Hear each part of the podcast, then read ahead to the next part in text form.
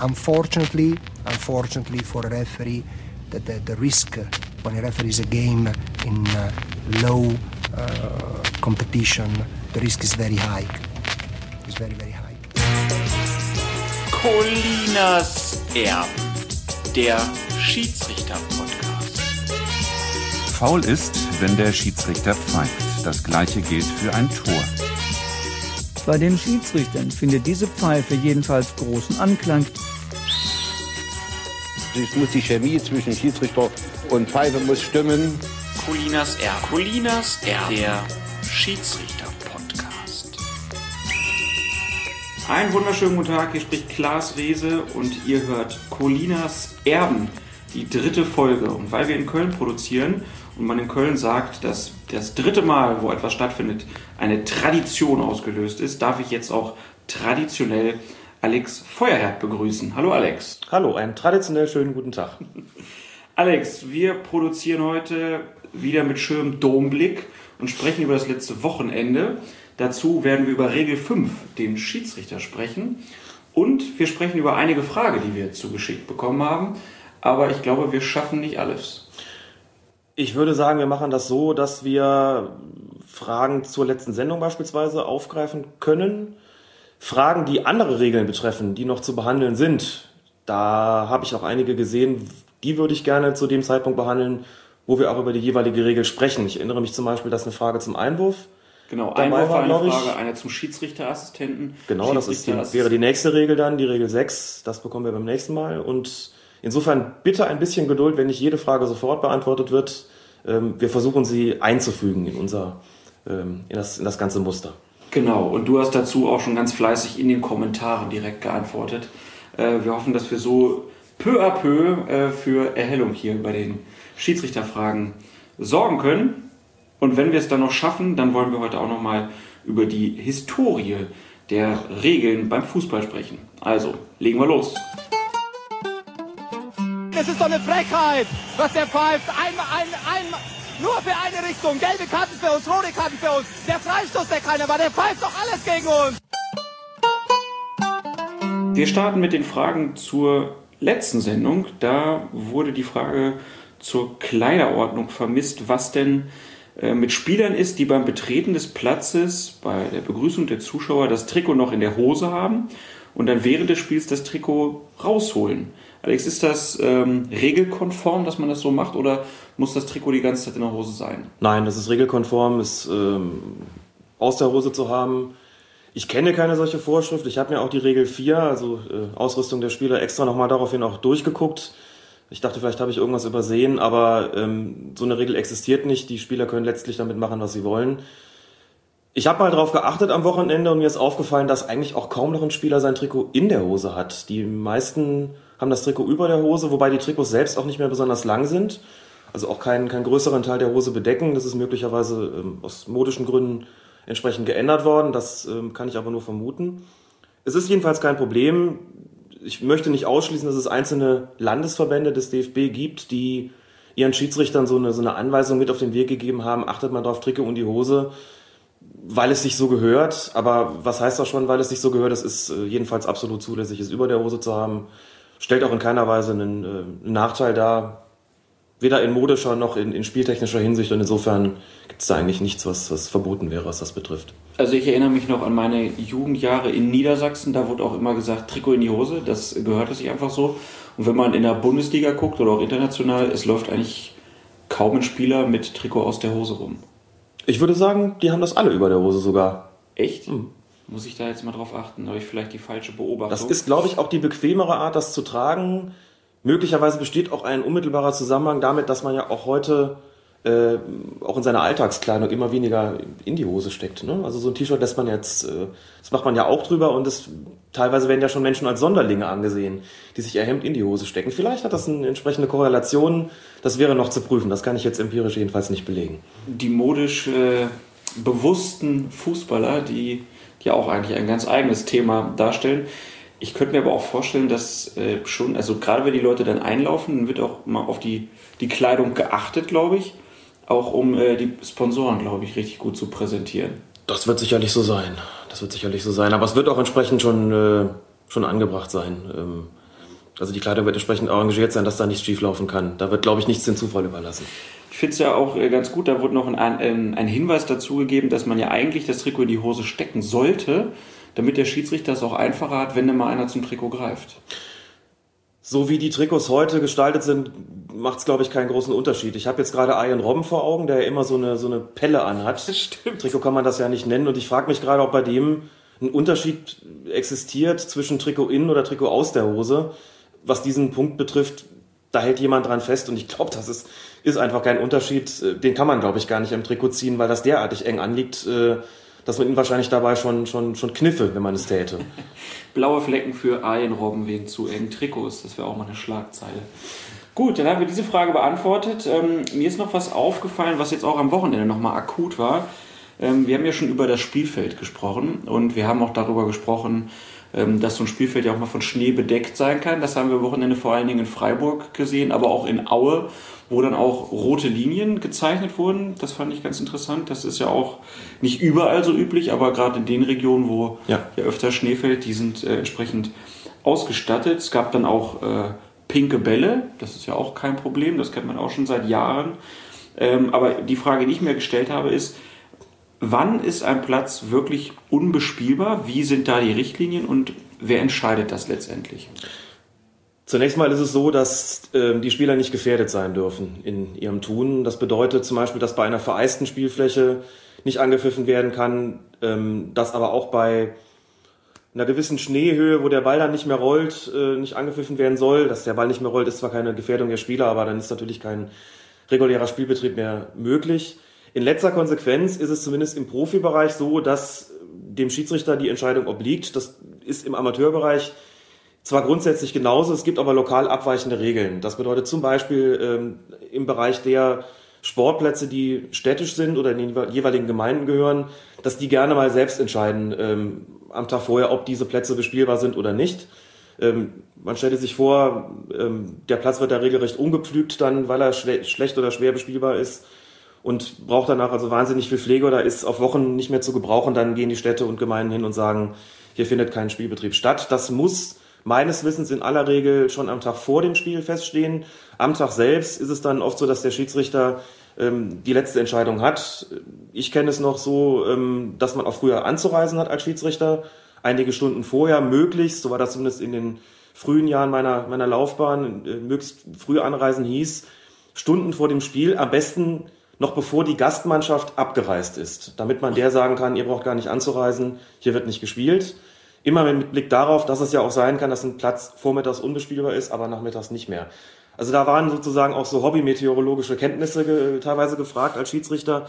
Also wenn er vereist ist, wird nicht gespielt. Ähm, wenn er komplett unter Wasser steht ähm, und die Drainage da offenbar nicht funktioniert, wird nicht gespielt. Wenn der Ball nicht mehr rollt, weil der Schnee hoch liegt oder, oder er eben auch unter Wasser steht, äh, wird nicht gespielt ich denke, auch wenn ähm, soll auch schon Spielausfälle gegeben haben, fällt mir zumindest für den Amateurbereich jetzt ein, wo irgendwelche Maulwürfe sich da ähm, ihre Hügel gegraben hatten äh, und die Spieler dann gefährdet waren, da ähm, sich Bänderrisse zu holen, wurde nicht gespielt. Und natürlich auch, wenn, wenn abzusehen ist, dass zum Beispiel abends das Flutlicht äh, nicht funktioniert, dann könnte logischerweise auch nicht gespielt werden, denn man sähe ja nichts. Mhm. Ähm, wobei ich auch schon mal den Fall hatte in einem Jugendspiel vor vielen Jahren, wo die Flutlichtanlage zentral von der Stadt Bonn war es damals ausgesteuert wurde. Pokalspiel fand statt. Es rechnete offenbar niemand mit einer Verlängerung, zu der es dann kam. Äh, und mitten in dieser Verlängerung fiel das Flutlicht plötzlich aus und es bekam niemand mehr an, weil niemand äh, Zugang hatte zu dem Schaltkasten. Musste das Spiel danach, ich weiß es nicht mehr, 105 oder 108 Minuten abgebrochen werden und neu angesetzt werden. Also solche Kuriositäten erlebt man dann auch. Ähm, aber wie gesagt, es ist ja deutlich seltener geworden im Profibereich fällt ja kaum noch ein Spiel aus, im Unterschied zum Beispiel zu den 70er, 80er Jahren, auch weil ähm, es diese Rasenheizungen ja gibt. Im Amateurbereich ist es nach wie vor häufig, dass Spiele abgesetzt werden müssen, teilweise auch ganze Spieltage ausfallen, ähm, weil einfach nirgendwo gespielt werden kann und dementsprechend sind aber auch schon die Rahmenterminkalender, wie sie heißen, immer darauf angelegt. Äh, die sehen massenhaft Nachholspieltage vor, sodass gegen Ende der Saison in der Spielbetrieb dann immer gewährleistet ist und äh, da auch die Tabelle schon einigermaßen gerade ist wieder. Aber jetzt nochmal, wenn ich jetzt den Fall habe, ein Platz steht schon stark unter Wasser und äh, der Schiedsrichter, die kommen ja dann immer raus und werfen so Bälle hoch und dann wird geguckt, ob der dann irgendwie noch springt oder nicht. Und dann kann der Schiedsrichter ja sagen, hier, äh, es kann gespielt werden oder es kann nicht gespielt werden. Wenn der Schiri jetzt sagt, es kann gespielt werden, aber eine der beiden Mannschaften sagt, nee, hier kann nicht gespielt werden, dann muss sie antreten. Richtig, es ist immer die Entscheidung des Schiedsrichters, einen Platz für bespielbar zu erklären. Die Mannschaften haben da kein Mitspracherecht. Sie können natürlich sagen, wir wollen hier nicht spielen oder wir spielen nur unter Protest, dann können sie diesen Protest einlegen. Aber zu entscheiden hat in letzter Konsequenz der Schiedsrichter, beziehungsweise in der Bundesliga gibt es so eine Art Platzkommission. Das heißt, da findet auch eine Rücksprache statt mit, dem, äh, mit der DFL. Die Details sind mir jetzt aber ehrlich gesagt nicht bekannt, aber da greifen nochmal andere Regularien im Amateurbereich. Obliegt es dann in allerletzter Konsequenz dem Schiedsrichter. Wie gesagt, wenn das Spiel nicht schon vorher von der spielleitenden Instanz oder der Stadt oder der Gemeinde oder wem auch immer abgesagt worden ist, ähm, dann muss der Schiedsrichter entscheiden. Ich ähm, wollte noch ergänzen, dass bei Temperaturen von ab minus 15 Grad, auch das steht in der Regel 5 mhm. der Schiedsrichter, um die es ja heute gehen soll, ab minus 15 Grad soll nicht mehr gespielt werden. Bei starkem Wind auch schon ab minus 10 Grad. Also auch die Temperaturen können eine Rolle spielen, unabhängig von der Frage, ob der Platz vereist ist oder nicht. Aber die Temperatur nur nach unten, also wenn ich jetzt 40 Grad Hitze, Grad Hitze habe? Nach oben ist äh, keine Grenze gesetzt. Mir ist auch zumindest kein Spiel bekannt, das wegen übermäßiger Hitze abgesetzt ja. worden ist. Es steht aber auch in der Regel 5 drin, dass der Schiedsrichter das äh, Reichen von Getränken gestatten darf. Und wer sich erinnern kann, die erste DFB-Pokal-Hauptrunde, da ist es ja auch so gewesen. Vor allen Dingen in Münster, wo eine wahre Hitzeschlacht. Genau. Und in Aachen, da war, glaube ich, da hat der Schiedsrichter, glaube ich, äh, als erster gesagt, wir machen je Halbzeit fünf Minuten oder nochmal drei Minuten Pause. Ja. Ich glaube, in Münster hat er sogar nach einer Viertelstunde oder so das erste Mal Getränke okay. erlaubt. Mhm. Ähm, das gibt ja dann auf jeden Fall auch Sinn. Gut, dann ähm, soll es das jetzt mit den Nachfragen für heute mal gewesen sein und wir widmen uns jetzt dem letzten Bundesliga- bzw. Zweitligaspieltag.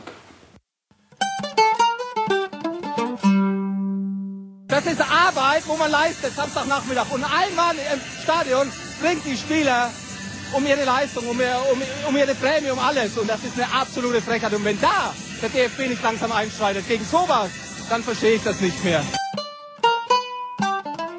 Am vergangenen Wochenende haben die Fürther gegen Bremen gespielt und freuten sich, dass sie ein Tor machen konnten, äh, um ein 1-1 zu erreichen. Aber sie hätten vielleicht auch noch einen Elfmeter kriegen müssen, vielleicht, denn der Torwart von Bremen, Militz, hat den Fürther Pripp aus meiner Sicht ziemlich abgeräumt. Hast du äh, die Szene vor Augen? Würdest du mir da so zustimmen? Die Szene habe ich vor Augen und ich würde zustimmen.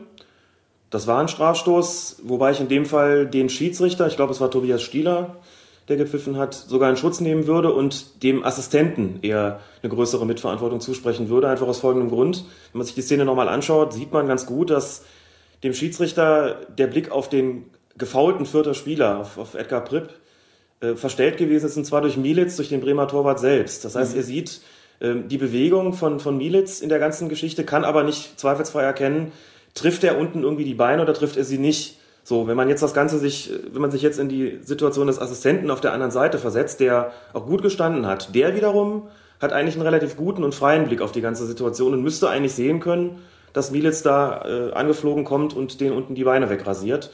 In so einem Fall, in so einem klaren Fall, sind die Assistenten eigentlich gehalten, mit den Schiedsrichtern die Kommunikation aufzunehmen. Das heißt, im Falle der Bundesliga verfügen sie ja über diese Headsets. Ich gehe auch davon aus, dass da eine Form von Kommunikation stattgefunden hat, hätte sie zumindest müssen. Vielleicht hat es der Assistent auch anders gesehen, aber wenn er es zweifelsfrei erkennt, dass dann faul vorliegt, muss er seinem Schiedsrichter eigentlich die entsprechende Meldung geben. Ob das nun durch ein verdecktes Zeichen geschieht, sprich über den, den Sprechfunk, äh, oder ein offenes Fahnenzeichen, dass der Elfmeter zu geben ist, ähm, sei mal dahingestellt. Ich gehe mal davon aus, dass in der Bundesliga inzwischen deutlich mehr über den Sprechfunk geregelt wird, um sich offene Fahnenzeichen, die dann ja auch einen gewissen Druck natürlich erzeugen auf den Schiedsrichter, um nicht zu sagen, ihn dazu zwingen, eine Entscheidung zu treffen. Äh, um das zu vermeiden, äh, also da bin ich der Meinung, hätte der Assistent schon deutlich machen müssen, dass er dann Strafstoß haben will und der wäre da auch zu geben gewesen. Das ist, glaube ich, unzweifelhaft. Gerade unter dem Aspekt, dass der Schiedsrichter das nicht so gut sehen kann, weil, wie gesagt, äh, Militz ihm im Grunde genommen da auch die Sicht nimmt auf das, auf die, auf das Foul, obwohl er selbst daran beteiligt war. Aber du hast jetzt vorhin so ein Wort gesagt, zweifelsfrei. Ähm, es, es gibt ja beim Abseits wird ja immer so pro Stürmer, soll man ja irgendwie entscheiden, wird zumindest gesagt. Äh, aber wenn ich jetzt zum Beispiel bei der Sache sehe, der Militz, der grätscht da rein und ich sehe auch, ne, der Prip, der wird schon halt irgendwie abgeräumt. Ich sehe aber halt nicht eindeutig, wie ist es mit dem Ball? Trifft er den vielleicht erst oder trifft er den als, als zweites oder so? Äh, wie viel Zweifel darf ich denn als Schiedsrichter überhaupt haben? Muss so eine Elfmeterentscheidung immer 100% sein oder kann ich mir auch anhand dessen, wie, wie, ein, wie ein Stürmer fällt oder so, mir die Aktion sozusagen zusammenreimen, auch wenn ich nicht alles gesehen habe? Also zunächst mal ist unter Schiedsrichtern, äh, gibt es schon die, die Maßgabe, Elfmeter, den ich pfeife, der muss, wie man dann so schön sagt, 110-prozentig sein. Das geht zwar nicht, aber ich denke, es ist klar, was damit gemeint ist. Mhm. Also nichts geben, woran man auch nur den leisesten Zweifel hat. Also auch weil mittlerweile Stürmer so gewieft sind, dass sie alles. Natürlich, spielen. natürlich. Also ich muss schon mir hundertprozentig sicher sein, wie gesagt, dass da was passiert ist. Beurteilen tue ich diese angesprochene Szene natürlich unter dem Aspekt, dass der Assistent gut stand und es durchaus hätte erkennen können, was da passiert ist. Das ist, das ist Punkt eins. Mhm. Sofern da noch Restzweifel bestehen und die offenbar bestanden haben, auch kann der Elfmeter nicht, nicht äh, verhängt werden, keine Frage. Zum zweiten Teil der Frage, was die Bewegungsabläufe betrifft, äh, verrate ich, glaube ich, noch nicht mal ein besonders großes Geheimnis, wenn ich sage, dass das Teil der Routine ist, die sich ein Schiedsrichter im Laufe seiner Laufbahn, ähm, die ein Schiedsrichter im Laufe seiner Laufbahn entwickelt. Das, was wir im Fernsehen nach der so und so vielten Zeitlupe dann erkennen, ne, auch noch unter, nur unter einem bestimmten Winkel, vielleicht gibt auch erst die fünfte oder sechste Wiederholung Aufschluss oder irgendwas, muss der Schiedsrichter, das ist ja ein alter Hut, natürlich sofort entscheiden. Da er diesen äh, Blick wie eine Kamera natürlich nicht hat, äh, wird ihm immer seine Routine, wird ihm immer seine Erfahrung dabei helfen, gewisse Szenen zu beurteilen. Sprich, wenn ein Spieler äh, oder wenn, sich, wenn ein, ein Zweikampf geschieht und da kommt ein Spieler zu Fall, löst das beim Schiedsrichter auch so eine Art, nennen wir es ruhig mal Kopfkino aus und er sagt sich, okay, gemäß diesem Bewegungsablauf kann das eigentlich nur ein Foul gewesen sein. Zumindest wird dieses Kopfkino, wird diese routinemäßige Entscheidung dann entstehen, wenn er das nicht hundertprozentig gesehen hat. Mhm. Jetzt kann man natürlich einwenden, das kann nicht sein, der muss das hundertprozentig gesehen haben und beurteilt haben, sonst äh, kann man es halt nicht pfeifen. Das ist ähm, für, für Nichtpraktiker äh, sicherlich auch ein Standpunkt, der, der zu vertreten ist. Ich kann als Schiedsrichter nur sagen, das hilft sehr, wenn ich weiß, so wie der da gefallen ist, muss der gefault worden sein. Das kriegt der äh, aus eigenem Antrieb, also sprich per Schwalbe gar nicht hin. Auch da könnte man einwenden, das können Spieler aber trainieren, das können sie auch, das tun sie ganz sicherlich auch und deswegen fallen Schiedsrichter ja nun mal, was auch menschlich ist, auf diese Täuschungsversuche herein.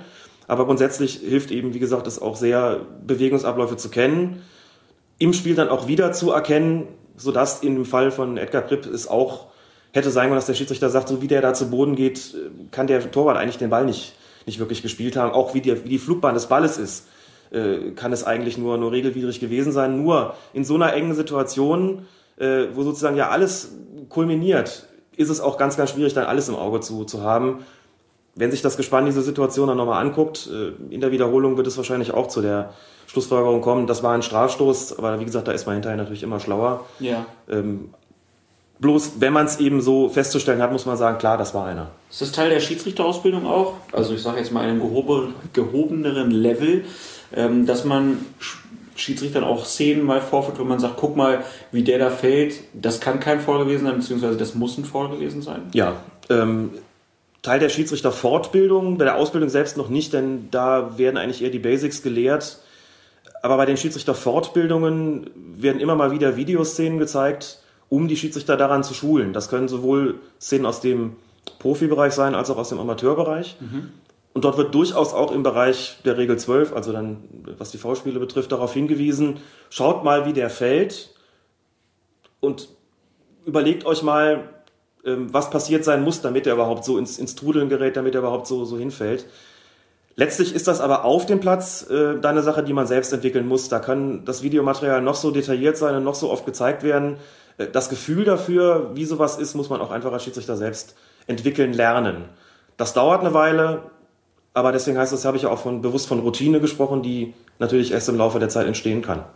Also, wir lernen wiederum, Schiedsrichter sein dient der Charakterbildung und auch der Fallanalyse von Stürmern. Im Wortsinne. Gut, äh, die zweite Frage, die sich mir aufgedrängt hat, war jetzt eben, dass du sagtest, na, der Schiedsrichterassistent hätte in dem Fall auch was sagen müssen. Wie sind, wir kommen zwar zum Schiedsrichterassistenten noch äh, ausführlicher äh, an anderer Stelle, aber vielleicht jetzt mal kurz die Frage, wie sind da die Anweisungen äh, von Schiedsrichterassistenten, in, in welchen Fällen ähm, sollen die sich dann melden, also außer einem V-Spiel auch? Grundsätzlich hat ein Schiedsrichterassistent einen festen Anzeigebereich. Ähm, zunächst mal betrifft das betrifft der nur die Hälfte, in der er läuft. Er bewegt sich ja nur quasi von ihm aus gesehen von der Mittellinie dann nach rechts bis zur Eckfahne. Ähm, da ist der Anzeigebereich grob alles, was bis zu, zunächst mal bis zur Strafraumgrenze geht, äh, soll er anzeigen, was da geschieht. Also natürlich die, die entsprechenden äh, Einwürfe, Foulspiele, Abseitssituationen, Abstoß, Eckstoß und so weiter. Natürlich soll er aber auch Dinge anzeigen, die der Schiedsrichter nicht sehen kann oder einfach nicht gesehen hat. Das heißt, er ist natürlich auch gehalten, die anderen Bereiche des Spielfeldes auch zu überblicken, um für den Fall, dass, wie gesagt, der Schiedsrichter da gerade nicht hinschaut, äh, sei es, weil sich das Geschehen in seinem Rücken abspielt. Mhm. Der Klassiker wäre jetzt die Tätigkeit, äh, die der Schiedsrichter dadurch gar nicht sehen kann, weil er dem Spielverlauf folgt und eben hinter seinem Rücken zwei aneinander geraten. Äh, oder dass er, dass es einen schnellen Konter gibt und der Schiedsrichter einfach noch ein paar Meter hinten dran ist und der Assistent das aber schon in seinem äh, Blickbereich hat und schon sieht, wie der Angreifer sich den Ball absichtlich mit der Hand vorlegt, ja. Ja, weil er genau auf der Höhe steht, während der Schiedsrichter das nur von hinten sehen kann äh, und überhaupt nicht äh, sich bewusst wird in der Situation, dass es ein absichtliches Anspiel gewesen ist. Dann soll der Assistent das natürlich auch signalisieren. Okay, aber du hast jetzt eben gesagt, bis zum Strafraum. Was ist dann im Strafraum? Das war, wie gesagt, jetzt so die, äh, der idealtypische Zustand bis zur Strafraumgrenze. Mhm. Im Strafraum gilt zunächst mal grundsätzlich die Regel, das ist der Bereich des Schiedsrichters, weil das eben so ein hochsensibler Bereich ist, dass man sagt, der Assistent ist ja in Anführungszeichen nur der Helfer. Ja. Deswegen muss der Schiedsrichter da schon auf seine Kappe nehmen, was dort passiert. Nur je höher wir kommen in den Spielklassen, umso größer ist faktisch auch die Kompetenz der Assistenten. Das heißt, von einem äh, Schiedsrichterassistenten in der Bezirksliga, die hier im Mittelrhein minderjährig sind, erwarte ich nicht dass er mir ein Foulspiel im Strafraum offen anzeigt. Der wird erstmal genug damit zu tun haben, abseits zu beurteilen mit seinen 15, 16 Jahren, Ausbälle anzuzeigen und ja. so weiter. Wenn wir dann höher gehen in den Klassen, sind es geschultere Assistenten und da lautet die Anweisung auch anders. Die sollen den Strafraum, zumindest den Bereich, den sie unmittelbar einsehen können, natürlich auch überblicken und wenn dort Vergehen stattfinden, sollen sie das auch dem Schiedsrichter auf eine, wie es heißt, geeignete Art und Weise deutlich machen. Geeignet heißt, wenn ich ein Headset habe, habe ich die Möglichkeit, dem Schiedsrichter das mitzuteilen. Foul, Foul, Foul, Strafstoß. Ansonsten, wenn ich kein Headset habe, in den Ligen ab, ich weiß gar nicht, bis wohin die die Headsets haben, sagen wir ab der dritten Liga oder vielleicht Regionalliga abwärts, abwärts ähm, wird es dann halt das offene Fahnenzeichen sein oder vielleicht auch ein verdecktes Fahnenzeichen der Gestalt, die haben diese sogenannten Funkfahnen, also Fahnen mit einem, mit einem Pieper. Mhm. Der Schiedsrichter hat ein Empfangsgerät am Oberarm und äh, der Assistent wird dann, sofern er nicht über Sprechung verfügt, wenn er ein Vergehen wahrnimmt, auf diese das Knöpfchen in seiner Fahne drücken. Daraufhin piept es dann beim Schiedsrichter und äh, da, der wird dann in dem Moment auch erkennen, was ihm da gerade eigentlich angezeigt worden ist.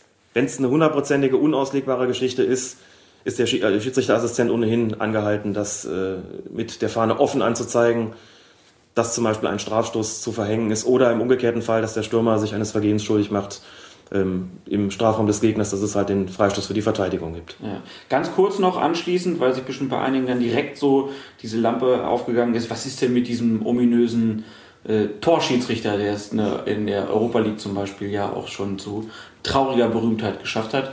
Äh, Wäre das auch sein Job gewesen, so ein Foul dann anzuzeigen, wenn er es sieht eigentlich? Oder sind die nur für die Linien zuständig? Die sind, das ist noch so ein bisschen ein, ein Geheimnis der, äh, der UEFA, was die eigentlich sind und was sie sollen.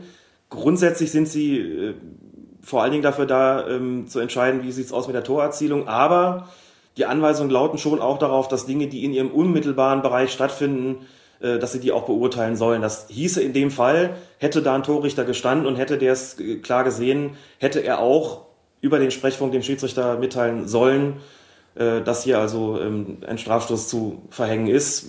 Dass das auch nicht immer funktioniert, ähm, haben wir natürlich bei der letzten Europameisterschaft gesehen, sogar von einem so erfahrenen Mann wie dem deutschen Schiedsrichter Florian Mayer, der da ja als Torrichter eingesetzt worden ist. Okay, dann würde ich sagen, schließen wir diesen Fall erstmal ab. Klares Foul und der Assistent, wenn er es denn gesehen hat, hätte da was sagen müssen. Ähm, die zweite Szene kam aus Liga 2. Und zwar in Aue gab es einen Strafstoß. In den Regeln heißt es ja immer Strafstoß und nicht Elfmeter, Elfmeter, wie ich genau. gelernt habe. Äh, für den VfL Bochum. Dedic tritt an, schießt an den Pfosten und kommt wieder an den Ball. Äh, und in dem Fall hat der Schiedsrichter dann auf Freistoß für Aue entschieden. Indirekten. Freistoß für Aue. Indirekt, natürlich. Und das ist, genau, und das war auch richtig so, denn für jede Spielfortsetzung, und Spielfortsetzungen sind Freistöße, Strafstöße, Einwürfe, Abstöße, Eckstöße, für jede Spielfortsetzung gilt, dass der Spieler, der diese Spielfortsetzung ausführt, den Ball erst wieder spielen darf, nachdem ein weiterer Spieler, sei es ein gegnerischer, sei es der eigene, den Ball berührt hat, gespielt hat, wie auch immer. Berührt genügt in diesem Fall. Das heißt, wenn ein Spieler einen Elfmeter schießt und haut den gegen Pfosten oder Latte und der kommt zurück, darf der den nicht nochmal spielen, wenn nicht zwischendurch nochmal der Torwart oder ein Verteidiger oder auch ein Mitspieler dran gewesen ist. Das war nicht der Fall. Der hat den gegen den Pfosten gesemmelt, läuft nach, spielt ihn nochmal und man sieht schon halb Auer mit erhobener Hand da stehen. War doch doppelt gespielt. Hat mich überrascht, denn in so einer engen, kritischen Situation haben die Spieler nicht zwingend auf dem Schirm, dass der den jetzt nicht nochmal spielen darf. Schiedsrichter hat es auf jeden Fall gesehen. Kompliment, denn das ist in der Theorie nicht schwer und auch ganz klar. Und wenn jemand diese Frage theoretisch, wie gesagt, gestellt bekommt, äh, wird er sie auch, äh, ein Schiedsrichter, dann wird er sie auch niemals falsch beantworten, wird sagen, klar, ein weiteres Mal gespielt, ohne dass ein anderer berührt hat, indirekter Freistoß. Aber in der Praxis, gerade beim Elfmeter, der eine sehr stressige Situation ist für den Schiedsrichter, muss man dann in dem Moment erstmal auch, muss es erstmal Klick machen im Kopf und muss sagen, ah, der war jetzt nochmal dran, jetzt gebe ich den indirekten Freistoß wegen Doppelberührung für den Gegner. Und das hat der Schiedsrichter richtig gemacht. Warum gibt es die Regel eigentlich? Also ich meine, im Prinzip, der knallt gegen den Pfosten, warum soll er den Ball nicht reinmachen? Ist eine gute Frage. Ich argumentiere zwar immer viel mit dem Geist und der Logik der Spielregeln, aber warum das nun so ist, meine Fußball ist ein Mannschaftssport und äh, vielleicht hat man sich da einfach überlegt, dass das äh, dann sinnvoller ist, wenn sozusagen auch erstmal die anderen dann einbezogen werden und die anderen erstmal dürfen. Und dann erst wieder derjenige, der den, den die Spielfortsetzung ausgeführt hat.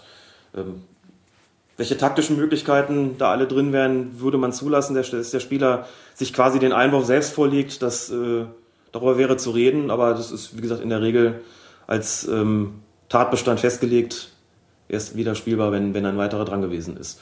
Und weil es ein Mannschaftssportart Sportart ist, würde ich sagen, ist doch auch gar nicht so verkehrt. Also der kleine Vorteil, den der Stürmer dann hat, weil er ein paar Meter weiter vorne steht, äh, den soll er dann auch nicht zu sehr ausnutzen, wenn er nur Pfosten oder Latte trifft. Dann würde ich sagen, damit schließen wir dann erstmal äh, diesen Spieltag ab und widmen uns jetzt als nächstes dem sogenannten Ermessensspielraum hier bei Colinas Erben. Die wollen diskutieren, in der Kneipe oder am nächsten Tag im Büro über tatsächliche oder vermeintliche Fehlentscheidungen des Schiedsrichters. Zum Ermessensspielraum, äh, zur Diskussion darüber, hat uns Matthias Inderweide animiert. Der schrieb uns nämlich eine Mail, ähm, in der er sich ähm, ja, über die Rudelbildung ausgelassen hat. Ähm, er stellt sich nämlich die Frage, ähm, es gab doch mal Rot bei Rudelbildung. Äh, das heißt, dass Leute, die eine Rudelbildung ausgelöst hatten, die sollten direkt Rot bekommen. Zumindest war das in seiner Erinnerung so. Das ist aber schon mal, das können wir direkt sagen, leider falsch. Es stimmt so nicht ganz zumindest. Der Hintergrund der ganzen Angelegenheit war folgender. Es nahm, es nahm die Situation zu in den Bundesliga, in Bundesligaspielen, dass nach vermeintlich strittigen Schiedsrichterentscheidungen oder auch nach, nach irgendwelchen härteren Fouls äh, oder Zweikämpfen sich so Spielertrauben gebildet haben. Das äh, sind so Unsitten, ähm, wo der DFB dann irgendwann mal dazwischen geht und sagt, jetzt ähm, müssen wir hier mal ein größeres Augenmerk drauf legen. Das gilt ja auch für solche Geschichten wie die Ellenbogeneinsätze in Luftkämpfen beispielsweise. Und da war es dann so, dass gesagt wurde, also diese, diese Spielertrauben, die sich da bilden, diese sogenannten Rudelbildungen, das, ich glaube, der Begriff äh, entstammt auch dieser Zeit. Da müssen wir jetzt was machen. Und da sind die Schiedsrichter jetzt mal an, angehalten, äh, ein bisschen intensiver dagegen vorzugehen. Das muss man dazu da, sagen. Da noch, da noch ganz kurz einhakend. Ähm, es gibt ja auch immer vor WM-Turnieren, wird ja auch Ja. immer gerne darauf äh, Wert gelegt, dass bestimmte Regeln, entweder werden sie vielleicht auch sogar mal neu eingeführt oder äh, wird besonderes Augenmerk drauf gelegt. Und das Gleiche passiert ja auch, wie du gerade schon sagtest, bei der Bundesliga auch vor Saisons oder nach einer Halbserie oder so. Ähm, erstmal, was ist der Hauptgrund? Warum wird das äh, so gemacht? Und ähm, ich habe immer so ein bisschen das Gefühl, der Matthias schrieb das auch zum Beispiel bei dem, bei dem Rückpass zum Torwart, dass er das Gefühl hatte, da wurde ganz viel Augenmerk drauf gelegt, mittlerweile äh, nicht mehr so. Äh, da kann man natürlich auch unterschiedlicher Meinung sein, aber ähm, hast du auch das Gefühl, dass so bestimmte Regeln dann immer nach vorne gehoben werden, äh, um so eine, ja, irgendwie eine Verrohung im Spiel oder bestimmte Regelunkundigkeit dann auch besonders zu bekämpfen, damit das Spiel an sich halt in seiner Struktur besser bestehen bleibt? Oder was ist da die, der Antrieb? Das ist der Antrieb. Und das ist der Antrieb eigentlich bei der ganzen, nennen wir es mal, Evolution der Fußballregeln immer gewesen, das Spiel zu verbessern, zu gucken, was müssen wir eigentlich tun, um gewisse Härten aus dem Spiel zu nehmen, um den Spielfluss zu verbessern und so weiter und so fort. Es wird beim DFB, das weiß ich, auch immer nachgehalten, was ist eigentlich geworden aus unserer Anweisung? Ist das jetzt besser geworden? Ja. Hat es sich auf ein Maß eingependelt, von dem wir sagen, das akzeptieren wir jetzt so? Und das ist im Falle der sogenannten Rudelbildung geschehen. Das ist übrigens auch beim, äh, beim Rückpass, den wir dann später nochmal behandelt werden, wenn wir in den, in den Regeln weiter fortschreiten, auch so gewesen, dass es hieß, okay, wir sind jetzt auf einen, zu einem Maß gekommen, wo wir sagen, das ist so, wie wir uns das vorstellen, wie es, ähm, wie es aussehen soll, wie es gegebenenfalls geahndet werden soll. Am Anfang hat es durchaus einige Platzverweise gegeben, als das Ding mit der Rudelbildung ähm, als besondere Anweisung nochmal neu war. Um das Missverständnis jetzt aber aufzuklären, ähm, es ist nicht so, dass es für das Bilden eines Rudels an sich eine Strafe gibt. Die Strafe gibt es äh, für die Aktion, die sozusagen äh, dann dieses Rudel ausgelöst hat. Ich versuche es mal an einem Beispiel deutlich zu machen, worin der Unterschied besteht. Wenn da zwei Spieler aneinander geraten und der eine gibt dem anderen eine Kopfnuss, und daraufhin kommt es zu einer Spielertraubenbildung, zu so einer Vollversammlung, wie das dann immer heißt. Dann wird nicht die Tatsache bestraft, dass sich da so ein Rudel gebildet hat, sondern da wird die Kopfnuss bestraft, die sozusagen ursächlich war. Jetzt sind ja auch Sachen vorstellbar, die unterhalb einer Tätigkeit liegen. Also irgendwelche verbalen Scharmützel beispielsweise. Da gehen sich zwei irgendwie, äh, brüllen sich da an, schubsen sich vielleicht ein bisschen weg, wo man sagt, das ist noch keine Tätigkeit gewesen. Aber auf jeden Fall so, dass man als Schiedsrichter jetzt eingreifen muss. Insbesondere dann natürlich, wenn das so, eine, ähm, so ein Rattenschwanz nach sich zieht, wie eben Spielervollversammlungen und weitere Schubsereien vielleicht dann im Rudel. Bestraft wird dann aber ähm, das verbale Angehen des Gegenspielers oder dieser, dieser verbale Streit, die, das sich gegenseitig beschimpfen oder, oder wegschubsen vielleicht als Unsportlichkeit, nicht aber die Tatsache an sich, dass sich dann Rudel gebildet hat. So ist das zumindest offiziell. Punkt, Klammer auf. Es gibt natürlich taktische Anweisungen an die Schiedsrichter, die nicht in den Fußballregeln drinstehen und auch nicht äh, sonst unbedingt offizielle Papiere sind. Taktische Anweisungen, in denen den Schiedsrichtern gesagt wird, wenn ihr so eine Rudelbildung habt, dann seht mal zu, dass er die A vernünftig aufgelöst bekommt und das heißt B, nicht zuletzt, da muss irgendwie auch mal einer gelb sehen.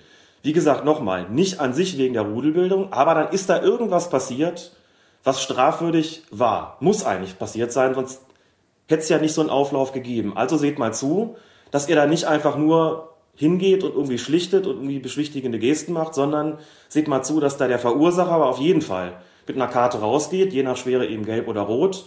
Und wenn das zwei waren, weil beide Mannschaften beteiligt waren, dann sind halt beide irgendwie fällig. Das, Klammer zu, das ist als taktische Anweisung, kommt noch dazu. Äh, aber wie gesagt, wenn wir über die offiziellen Regeln sprechen, dann nochmal, nicht die Rudelbildung an sich ist strafbar, sondern die Vergehen, die sozusagen zu dieser Rudelbildung erst geführt haben. Okay, da sind wir ja schon mittendrin beim Punkt Ermessensspielraum. Ich will aber trotzdem ja. noch mal ganz kurz äh, zurückkommen. Du hast eben, das fand ich ganz interessant, also dass Regeln praktisch auf, auf Wiedervorlage gelegt werden. Also wird geguckt, wie hat sich das entwickelt. Genau. Und, und dann sagt der DFB, okay, das hat uns jetzt so gefallen. Oder es wird nochmal äh, punktuiert äh, oder akzentuiert bei den Schiedsrichtern, dass sie darauf achten sollen. Es wird auch an die Medien weitergegeben. Es gibt Schulungen für Bundesliga-Vereine vor jeder Saison. das so ist besonders wichtig ja, die, Lizenz, die Lizenzvereine bekommen vor der Saison einen Schiedsrichter abgestellt, der ihnen äh, sagt, worauf in der kommenden Saison besonders geachtet werden wird und der ihnen Szenen dann auch zusätzlich vorstellt, die deutlich machen, was ist in der letzten Saison vielleicht auch schiefgelaufen oder an Beispielen eben klar macht, darauf werden wir jetzt ein besonderes Augenmerk legen. Das heißt, wenn der DFB sagt, uns hat in der letzten Saison nicht gefallen, dass so wahnsinnig oft Trainer irgendwie da amok gelaufen sind und mit dem vierten Offiziellen äh, in Konflikt geraten sind. Wir werden in dieser Saison rigoroser das Vorgehen von Trainern an. Ich nenne jetzt ein Beispiel. Ne? Mhm. Und haben unsere vierten Offiziellen auch besonders daraufhin geschult, dass sie sowas zur Anzeige bringen sollen, sprich beim Schiedsrichter Meldung machen sollen. Äh, da wird man dann auch, das, das sind solche Sachen, die vor der Saison gesprochen werden. Das heißt, wenn da irgendwie ein besonderes Augenmerk auf irgendwas gelegt wird, dann wird das den Trainern oder den Mannschaften gegenüber, den Vereinen gegenüber kommuniziert und, wie du richtig gesagt hast, auch gegenüber der Presse. Wenn man aufmerksam liest, wird man schon feststellen, die Schiedsrichter sollen jetzt besonders auf das Verhalten von Trainern, die Rudelbildung, den Ellenbogeneinsatz im Luftkampf etc. pp. achten. Und in der Regel hat man dann in den ersten Spieltagen auch nochmal so Fälle, wo es besonders in den Fokus rückt, weil vielleicht auch in ein, zwei besonderen Fällen äh, exemplarisch gehandelt wird und dann auch von Seiten des Schiedsrichterobmanns oder des Lehrwarts kommuniziert wird, seht ihr, das ist das, was wir gesagt haben. Mhm. Hier ist es bestraft worden, das wollen wir nicht. Und wenn das nicht aufhört, werden wir rigoros vorgehen. Und häufig wird es dann auch wirklich besser, muss man sagen. Also häufig stellt man wirklich fest, ähm, dass das Früchte ähm, trägt, dass tatsächlich weniger der Ellenbogen eingesetzt wird zum Beispiel, die Trainer sich besser benehmen, zumindest für einen gewissen Zeitraum. Aber ist es, setzt das nicht Schiedsrichter auch unter einen besonderen Druck? Also, dass sie in dem Fall ja, da wird, geht ja der Ermessensspielraum dann praktisch verloren, weil da die mhm. klare Anweisung ist, hier müsst ihr jetzt erstmal gelb geben. Ist das nicht auch eine Beschneidung der, der Auslegefähigkeit von Regeln, die ein Schiedsrichter ja auch irgendwie teilweise hat? Das ist es grundsätzlich schon, wobei dem ja auch ein Diskussionsprozess vorangegangen ist. Das heißt, da ist dann beschlossen worden, hier wollen wir den Ermessensspielraum bewusst einengen, weil uns irgendwas nicht gefallen hat. Also da sind Schiedsrichter dann auch schon vielleicht involviert. Also dass auch unter Bundesliga-Schiedsrichtern auch mal diskutiert wird, ey, was da im Moment passiert, das geht so nicht und dann kommt das auf eine Liste und dann wird sich überlegt, was arbeiten wir ab. Ja, zuständig ist zunächst mal der DFB-Schiedsrichterausschuss ähm, mit seinem Vorsitzenden Herbert Fandl mit seinem Lehrwart Lutz, äh, Cheflehrwart Lutz Wagner. Ähm, die sind diejenigen, die das Ganze auswerten und die auch ihre Schlussfolgerungen daraus ziehen. Es gibt regelmäßige Treffen der Schiedsrichter der Lizenzligen. Da wird auch drüber diskutiert. Es gibt eine DFB-Schiedsrichterzeitung, die gibt es auch im Internet, die ist im Internet abrufbar. Da bespricht Lutz Wagner immer strittige Szenen äh, der Spieltage X bis Y und dann in der nächsten Ausgabe ne, die entsprechenden Folgen daraus kann man auch schon gewisse Schlussfolgerungen ziehen. Das heißt, da findet ein ständiger Reflexionsprozess statt, muss man schon sagen.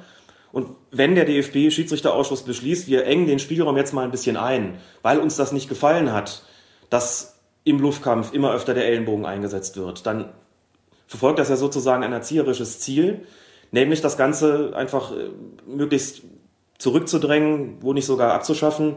Lässt sich natürlich nie ganz äh, abschaffen, ist klar, aber ähm, das soll den Verein ja, den, den Verein ja signalisieren, äh, wir achten jetzt hier stärker drauf. Also das ist für uns kein legitimes taktisches Mittel. Und so prägen der Schiedsrichterausschuss und seine Schiedsrichter natürlich auch den Fortgang der Dinge in der Bundesliga mit. Das heißt, sie nehmen in gewisser Weise sogar Einfluss auf Taktik und Spielgeschehen damit, ja.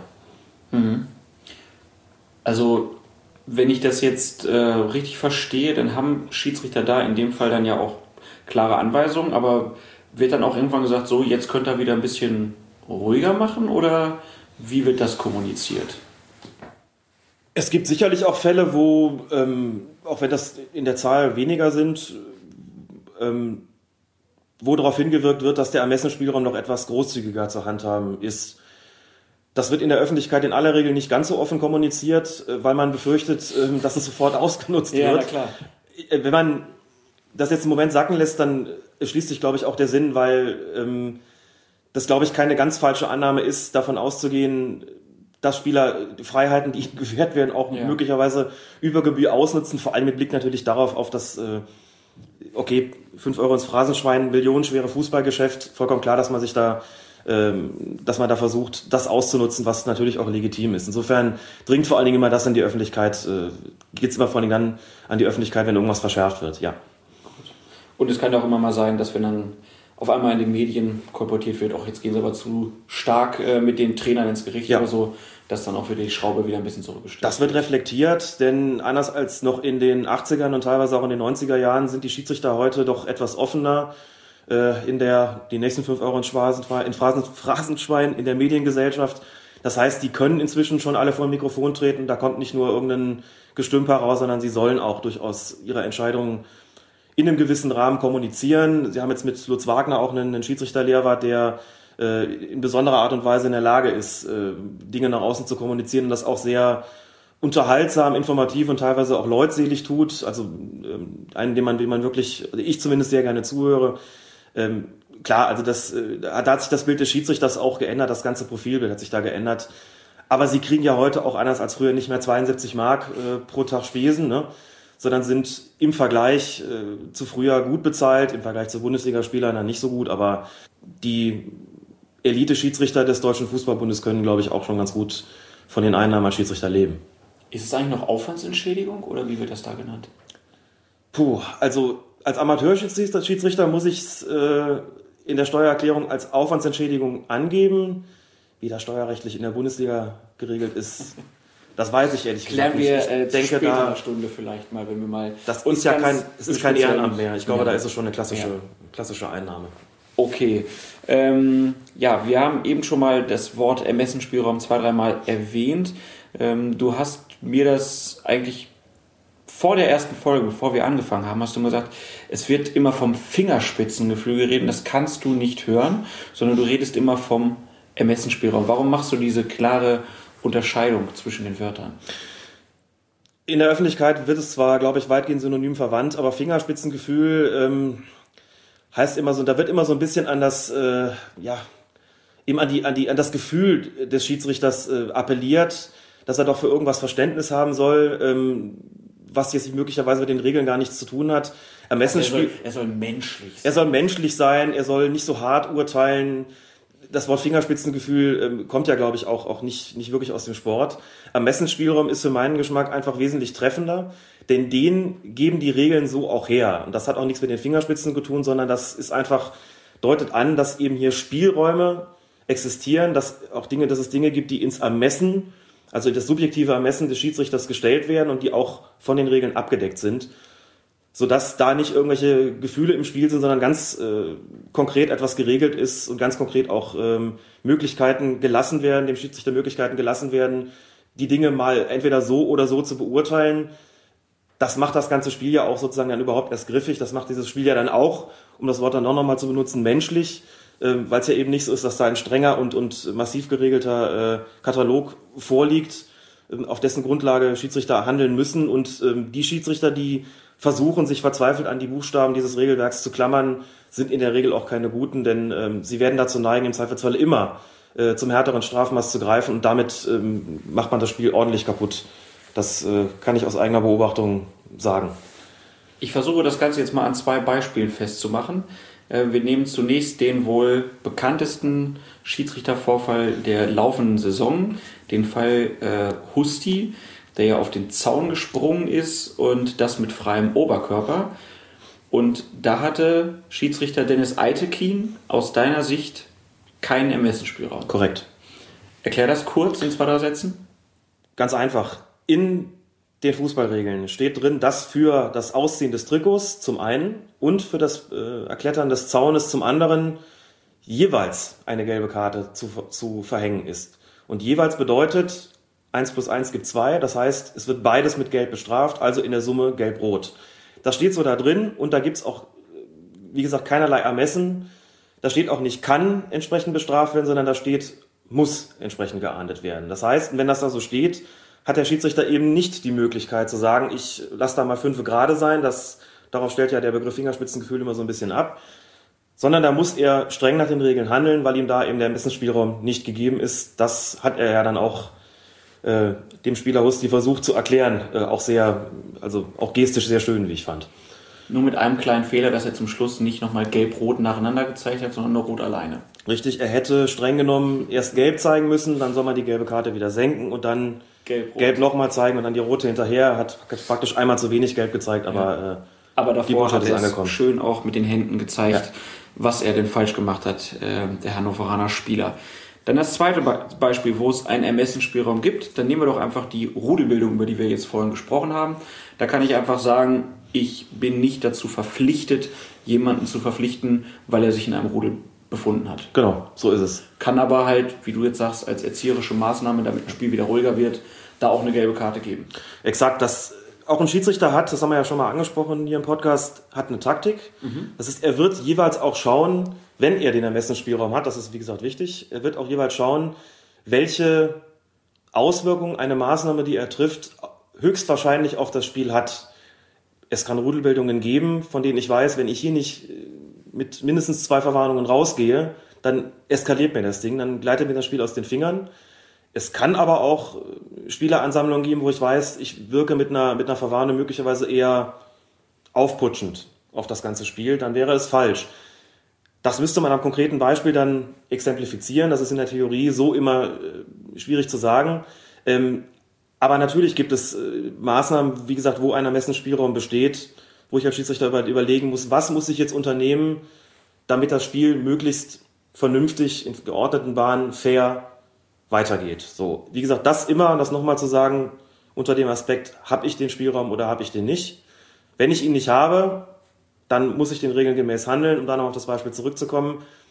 Wenn ein Spieler wie, wie Husti dann sich das Trikot auszieht und den Zaun hochklettert, ist es egal, ob das jetzt das Ding zum Eskalieren bringt, hinterher oder nicht. Da muss ich gelb und dann gelb-rot zeigen. Und deswegen geht die Beschwerde in dem konkreten Fall auch nicht an, an Dennis Eitekin, sondern die Beschwerde wäre sozusagen an ähm, die FIFA zu richten, beziehungsweise den, den, äh, den Regelboard, der die Regel macht, diese Regel entsprechend zu ändern. Das ist also dann in dem Fall kein Problem der Exekutive, sondern eines der Legislative. Du hast im Vorfeld dieser Aufnahme äh, noch von einem von einer roten Karte gesprochen, wo du gesagt hättest, da hätte der Schiedsrichter Ermessensspielraum gehabt. Das haben wir uns jetzt bewusst äh, für jetzt aufgehoben.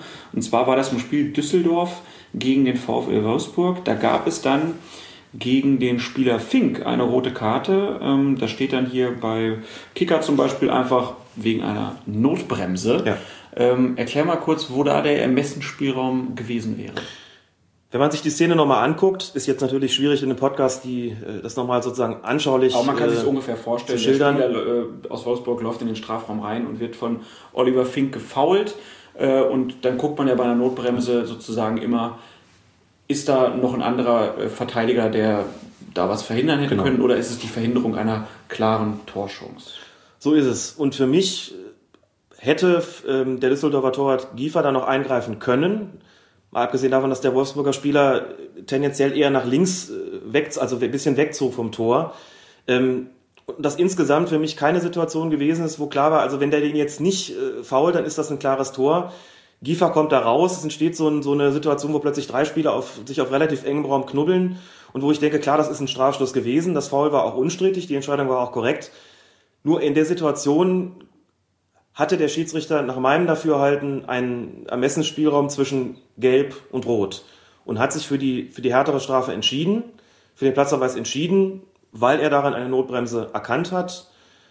Inwieweit er sich Gedanken über seine Taktik gemacht hat in dem Moment, weiß ich nicht. Ich habe das Spiel, soweit ich es beurteilen konnte, nicht als ähm, sonderlich unfair empfunden. Also es war jetzt auch kein, keine Situation, die sozusagen, also kein Spielverlauf, der nach einem Platzerweis geradezu geschrien hat. Also man sagt so, das nächste Ding, der nächste geht jetzt einfach. Man merkt, das ist hier so aufgeputscht und so unfair, hier muss mal irgendwie ein Zeichen gesetzt werden, sonst äh, geht das Geknüppel hier bis zum Ende weiter und da gibt's noch Verletzte. Das war eher so eine also es war ja eher situativ, das Ganze. Das war das Tor zum 4-1. Das war das Tor zum 4-1, damit die endgültige Entscheidung in dem Spiel, von dem, glaube ich, vorher auch selbst Düsseldorfer Fans kaum noch angenommen haben, dass das Ding irgendwie noch zu drehen sein würde. Also ich glaube, da ähm, wäre eine Verwarnung, also eine gelbe Karte ausreichend gewesen. Die, der Platzverweis ist die Kategorie hart, aber vertretbar, auch regelkonform, ist also nicht falsch gewesen. Aber hier im äh, Rahmen seines Ermessensspielraums hat der Schiedsrichter sich dann für die härtere Strafe entschieden. Warum ich das hier angesprochen habe, ich fand es ganz interessant, dass in allen Fernsehberichten alle ja. Journalisten immer davon gesprochen haben, das ist eine klare rote Karte, vollkommen in Ordnung.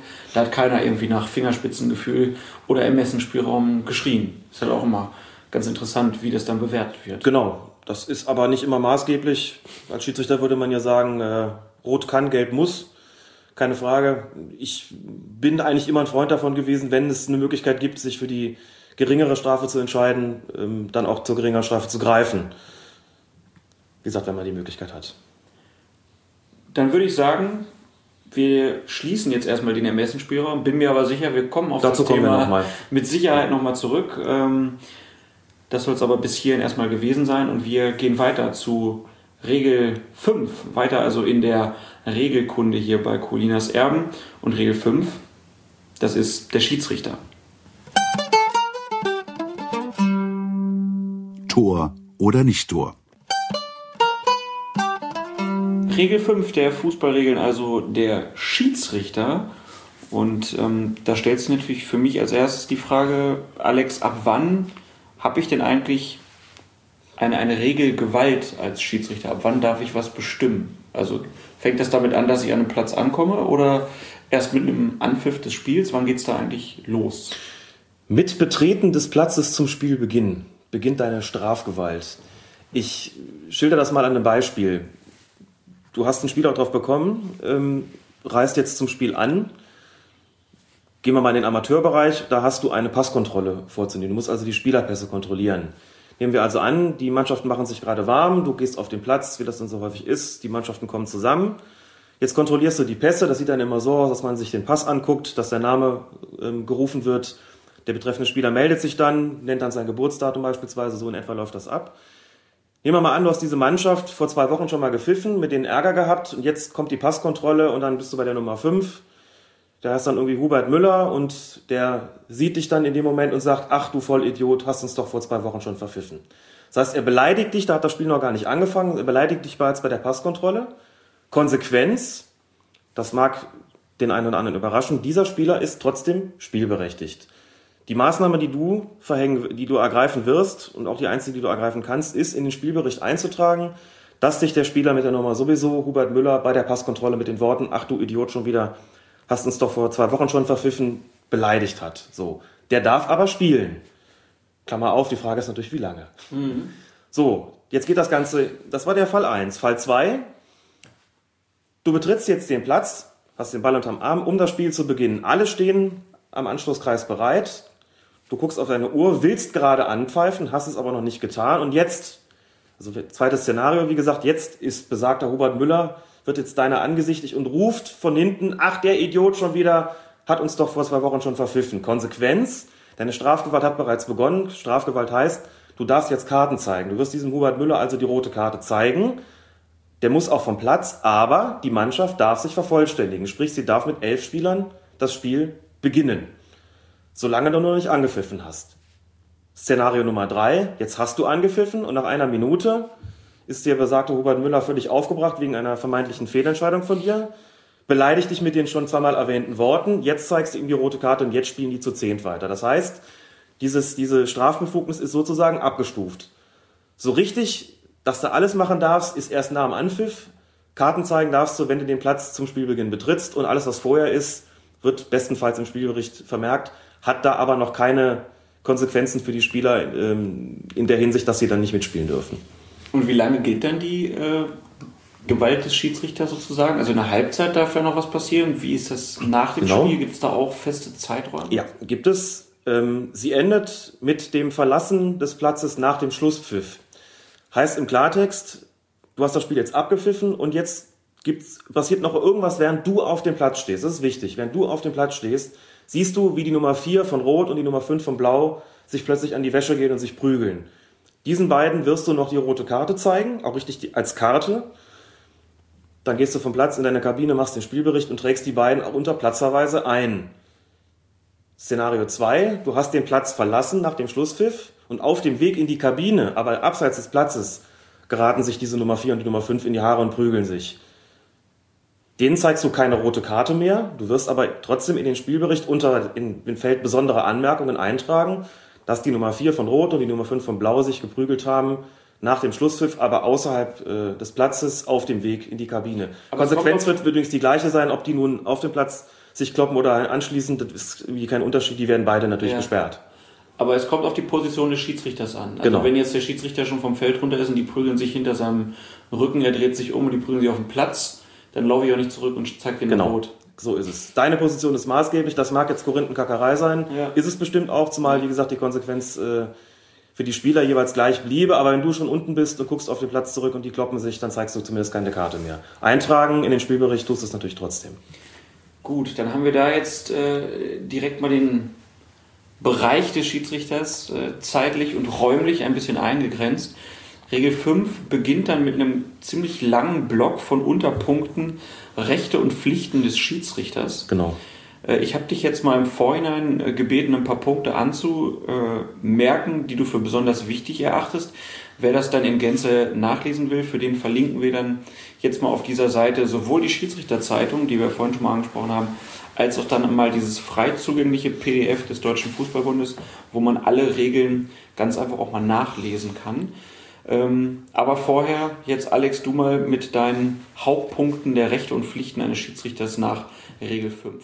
Es sind ganz viele, die sind auch alle nicht besonders spektakulär. Da stehen lauter Sachen drin, wo wahrscheinlich jeder sagen würde, naja, ist doch klar. Da steht zum Beispiel drin, der Schiedsrichter hat den Spielregeln Geltung zu verschaffen. Aber jetzt muss man kurz dazu natürlich sagen, es muss ja auch irgendwo stehen, was der Schiedsrichter alles tun und lassen darf, beziehungsweise soll oder sogar muss. Da steht drin, dass der Schiedsrichter die Zeit zu stoppen hat und dass er sich Aufzeichnungen über den Verlauf des Spieles zu machen hat. Heißt, er muss mitnotieren, wenn ein Tor fällt. Er muss sich Notizen darüber machen, wen er verwarnt hat, also sprich, wenn er die gelbe Karte gezeigt hat, wen er des Feldes verwiesen hat, welche Auswechslungen stattgefunden haben.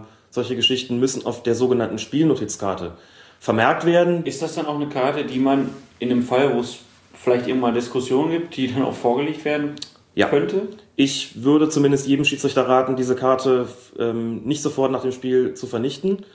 Obwohl man sagen muss, dass der offizielle Spielbericht das eigentliche offizielle Dokument ist, denn der Schiedsrichter überträgt ja im Grunde genommen anschließend die Aufzeichnung, die er sich während des Spiels gemacht hat, auf seiner Spielnotizkarte in den offiziellen Spielbericht, der mittlerweile überwiegend online ausgefüllt ja. wird. Aber es kann ja mal passieren, dass beim Übertragen ein Fehler passiert ja. oder es kann auch mal sein, dass ein Verein vielleicht ankommt und sagt, hier, der hat da gesagt, der Fünfer hat rot gekriegt, was war eigentlich der genau. Vierer, um vielleicht einen besseren Spieler im nächsten Spiel zu haben. Und da bin ich aber als Schiedsrichter immer der maßgebliche Entscheider, wer da nun wirklich vom Platz gestellt Auch das steht in der Regel 5, dass Entscheidungen des Schiedsrichters zu, wie es heißt, spielrelevanten Tatsachen endgültig sind. Das bezieht sich zwar in erster Linie auf die Entscheidung Tor oder nicht Tor, aber es gilt natürlich auch für andere Dinge, die das Spiel betreffen. Es ist auch schon vorgekommen, dass die Schiedsrichter eingetragen haben, ein Ergebnis 3 zu 0 für A, obwohl es 3 zu 0 für B war. Mhm. Natürlich wird es da einen entsprechenden Protest geben, da wird der Schiedsrichter gefragt werden, hast du da einen Fehler gemacht oder lügen die einen? Also ich kann, wie gesagt, nur raten, diese Spielnotizkarte nicht sofort wegzuschmeißen. Ich habe sie immer eine ganze Weile aufbewahrt, äh, bis ich das Gefühl habe, das ist jetzt verjährt und ich kann sie jetzt guten Gewissens entsorgen. Okay. Das steht also auch drin, dass man sich Aufzeichnungen machen soll. Dann steht drin, dass der Schiedsrichter, ich lese es einfach mal so vor, weil dieses Fußballdeutsch manchmal auch wirklich einfach eine Perle ist, er hat die Partie bei jedem Eingriff von außen zu unterbrechen, vorübergehend auszusetzen oder gar abzubrechen. Das betrifft also äh, das Vorgehen bei Zuschauerausschreitungen beispielsweise. Er hat disziplinarische Maßnahmen gegen Spieler zu ergreifen, die ein verwarnungs- oder feldverweiswürdiges Vergehen begangen haben. Dies muss nicht sofort geschehen, spätestens aber dann, wenn, das, wenn der Ball das nächste Mal aus dem Spiel ist. Das heißt nichts anderes als, der Schiedsrichter hat das Recht und auch die Pflicht, im entsprechenden Fall Karten zu zeigen, gelbe, rote oder gelbrote, im Jugendbereich auch äh, die fünfminütige Zeitstrafe. Und der zweite Teil dieses Punktes bedeutet, er kann erst den Vorteil abwarten. Das heißt, wenn ein Spieler einen Foul macht, für das der Schiedsrichter ihm die gelbe Karte zeigen würde, der Gegner aber einen astreinen Vorteil hat, dann kann er den Vorteil auch erst abwarten und dem Spieler in der nächsten Spielunterbrechung die gelbe Karte noch nachträglich zeigen. Aber was ist, wenn Schiedsrichter gelbe und rote Karte vergisst? Dann kann er es mündlich aussprechen. An der Stelle flechte ich gerne die Geschichte ein, dass es ja noch gar nicht so lange her ist, äh, dass die gelbe und die rote Karte eingeführt worden sind, nämlich bei der Weltmeisterschaft 1970. Bis dahin wurden Verwarnungen und Feldverweise, wie gesagt, mündlich ausgesprochen. Das kann man sich heute alles gar nicht mehr vorstellen. Ich meine, beim Feldverweis ist es noch relativ eindeutig, denn der Spieler geht ja vom Platz. Bei einer Verwarnung ist es deutlich schwieriger, denn das kriegen möglicherweise gar nicht alle mit, wenn der Schiedsrichter dem Spieler sagt, sie sind jetzt verwarnt. Ähm, das hat er vielleicht irgendwie auch gestisch deutlich gemacht, ähm, aber vor allen Dingen hat das mündlich ausgesprochen. Und ein größerer Teil der Zuschauer wird wahrscheinlich gar nicht gewusst haben, was da jetzt Sache gewesen ist. Also wurde irgendwann, wurden irgendwann die sogenannten Signalkarten eingeführt und erstmals gezeigt beim WM-Eröffnungsspiel 1970 vom deutschen oder bundesdeutschen Schiedsrichter Kurt Schenscher. Der berühmte Kurt Schenscher. Der berühmte Kurt Schenscher, genau. Es gibt in einer älteren Ausgabe der Schiedsrichterzeitung übrigens ein für meinen Geschmack geniales Foto, wie das aussah. Denn anders als heute, wo diese Karte also in Augenhöhe gehalten wird, damit der äh, Spieler sie auch sieht, hat Kurt Schenscher damals, glaube ich, noch gar nicht richtig gewusst, wie er das machen muss. Vielleicht auch keine entsprechende Anweisung bekommen. Der zeigt die Karte ernsthaft in Brusthöhe. Auch das wird ein größerer Teil der Zuschauer in Mexiko nicht gesehen haben. Ähm, und der Spieler musste auch runtergucken und nicht wie, oft, wie heute oft hochgucken, um die Karte zu, zu sehen. Aber so ist es gewesen. Gut, vielleicht wird das Runtergucken, äh, hat ja dann auch wieder was, dass man mit gesenktem Kopf einsieht, ja, ich habe einen Vergehen begangen. Wäre vielleicht nochmal eine, äh, eine Maßnahme, das wieder einzuführen. Und vielleicht wussten die damals in Mexiko ja auch gar nicht, dass es diese Regel überhaupt schon gab. Ich stelle mir das ganz ulkig vor, dass dann auf einmal da jemand äh, Karten zeigt. Ich denke, das wird auf den Tribünen noch erstmal und an, an den Fernsehen für lebhafte Diskussionen gesorgt. Wenn es jemand nicht mitbekommen hat, dann möglicherweise schon, ja. Ich kenne es auf Fußball auch immer so, dass der Schiedsrichter dann noch diese Sätze dazu sagt, ich verwarne sie. Äh, ist das eigentlich äh, verpflichtend oder ist einfach die, die Karte reicht? Die Karte reicht. Ich persönlich habe das immer als, äh, als albern empfunden, noch genau das zu sagen, was man gerade ohnehin tut. Ähm, ne, der legendäre Satz, ich verwarne, ich verwarne ihn, ich danke Sie. Ente Lippens ist ja, glaube ich, auch, äh, ist, glaube ich, der bekannteste Kommentar zu einer solchen Verwarnung. Ich habe äh, das äh, als, als junger Schiedsrichter, glaube ich, ein, zwei Mal gemacht und damit aufgehört, als der erste Spieler gesagt hat, das sehe ich, dass Sie mich verwarnen.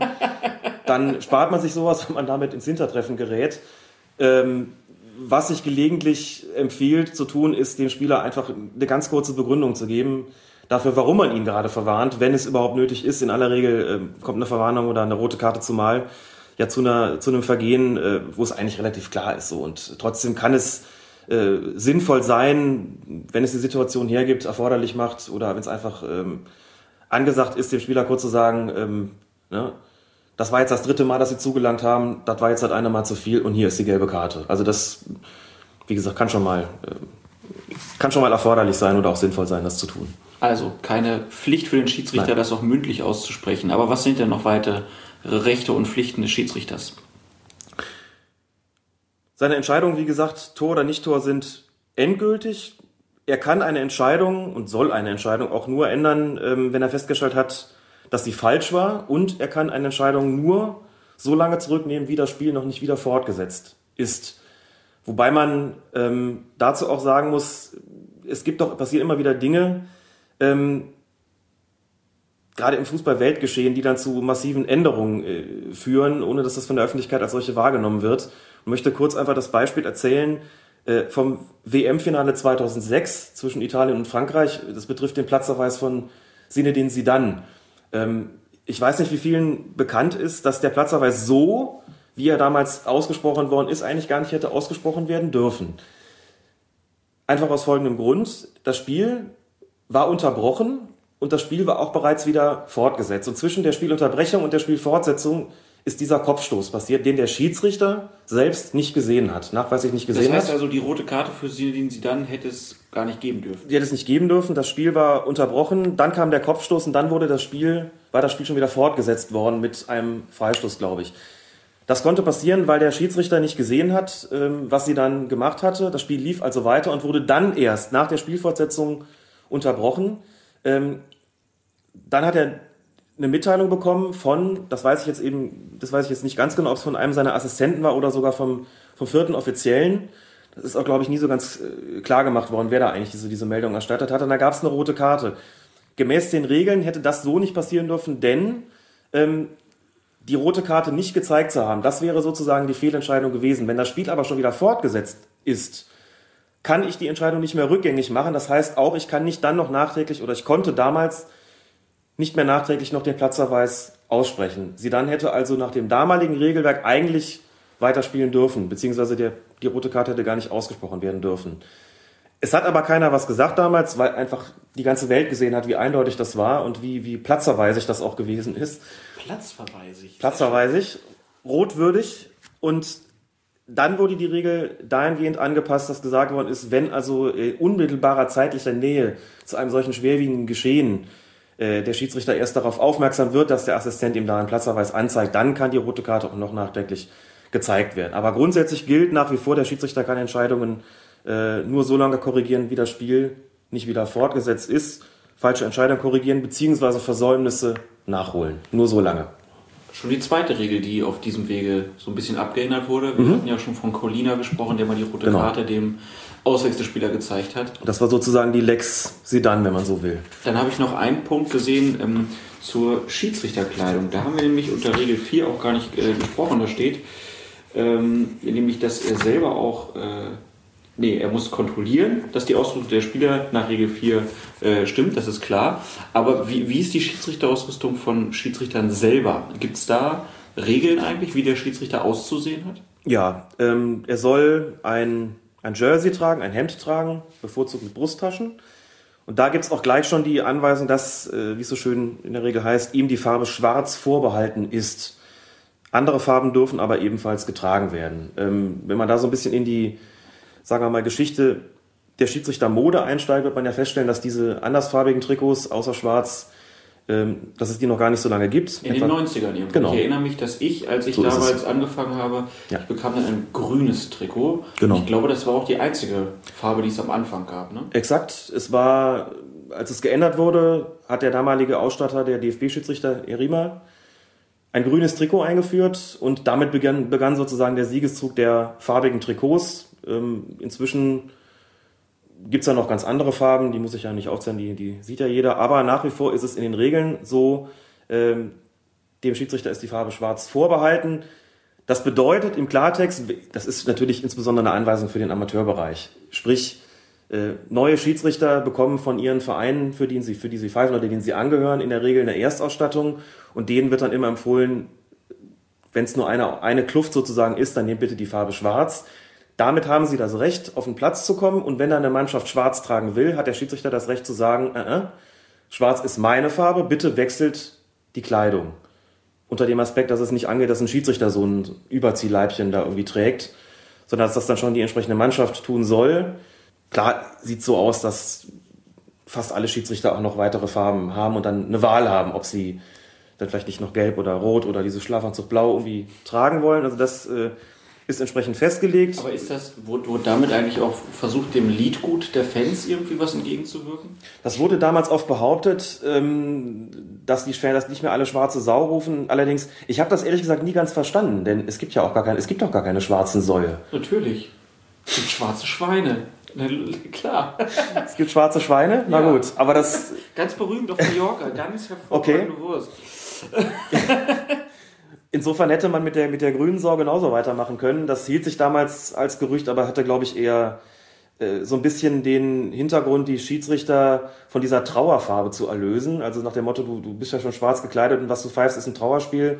Ähm, dem wurde, glaube ich, versucht, so ein bisschen, das im Zuge der, der Imageverbesserung, den doch durch das Anpassen anderer Farben auf die Sprünge zu helfen, muss dazu sagen, Man, dann macht man einen Polizisten oder Förster draus. und dann macht man einen Polizisten oder Förster draus oder was heute sind es natürlich eher, eher Dressmen sozusagen. Ähm, es hat übrigens auch früher schon durchaus das ein oder andere internationale Spiel gegeben, in dem die Schiedsrichter andere Farben getragen haben. Das war nämlich immer dann der Fall, wenn Schottland gespielt hat. Schottland hat in dunkel, dunkel, dunkelblau gespielt. Hätten natürlich auch, hatten damals auch schon ein Ausweichtrikot, aber da gibt's, äh, und das sind, sind wirklich eigentlich, ja, für die damaligen Verhältnisse sensationelle Bilder, wo plötzlich dann Schiedsrichter in roten Trikots aufliefen. Ein totaler Stil- und Tabubruch, denn schwarz waren die Schiedsrichter da eigentlich immer bis Anfang der 90er Jahre, außer wenn die Schotten spielten. Ja, und äh, seitdem, wie gesagt, Anfang der 90er sind farbige Trikots erlaubt. Dazu kommt eine Hose, auch die hat sich im Laufe der Zeit modisch verändert. Als ich angefangen habe, waren das nur so, so knappe Opa-Hosen, irgendwie mit, mit so einem Schiebeverschluss, irgendwie ganz furchtbar. Und hinten im Reißverschluss inzwischen haben sie, sind es also doch deutlich, äh, das Beinkleid deutlich länger, hört also kurz vor den Knien auf, ist auch insgesamt deutlich bequemer und hinten ein Klettverschluss statt Reißverschluss. Man hat Stutzen zu tragen.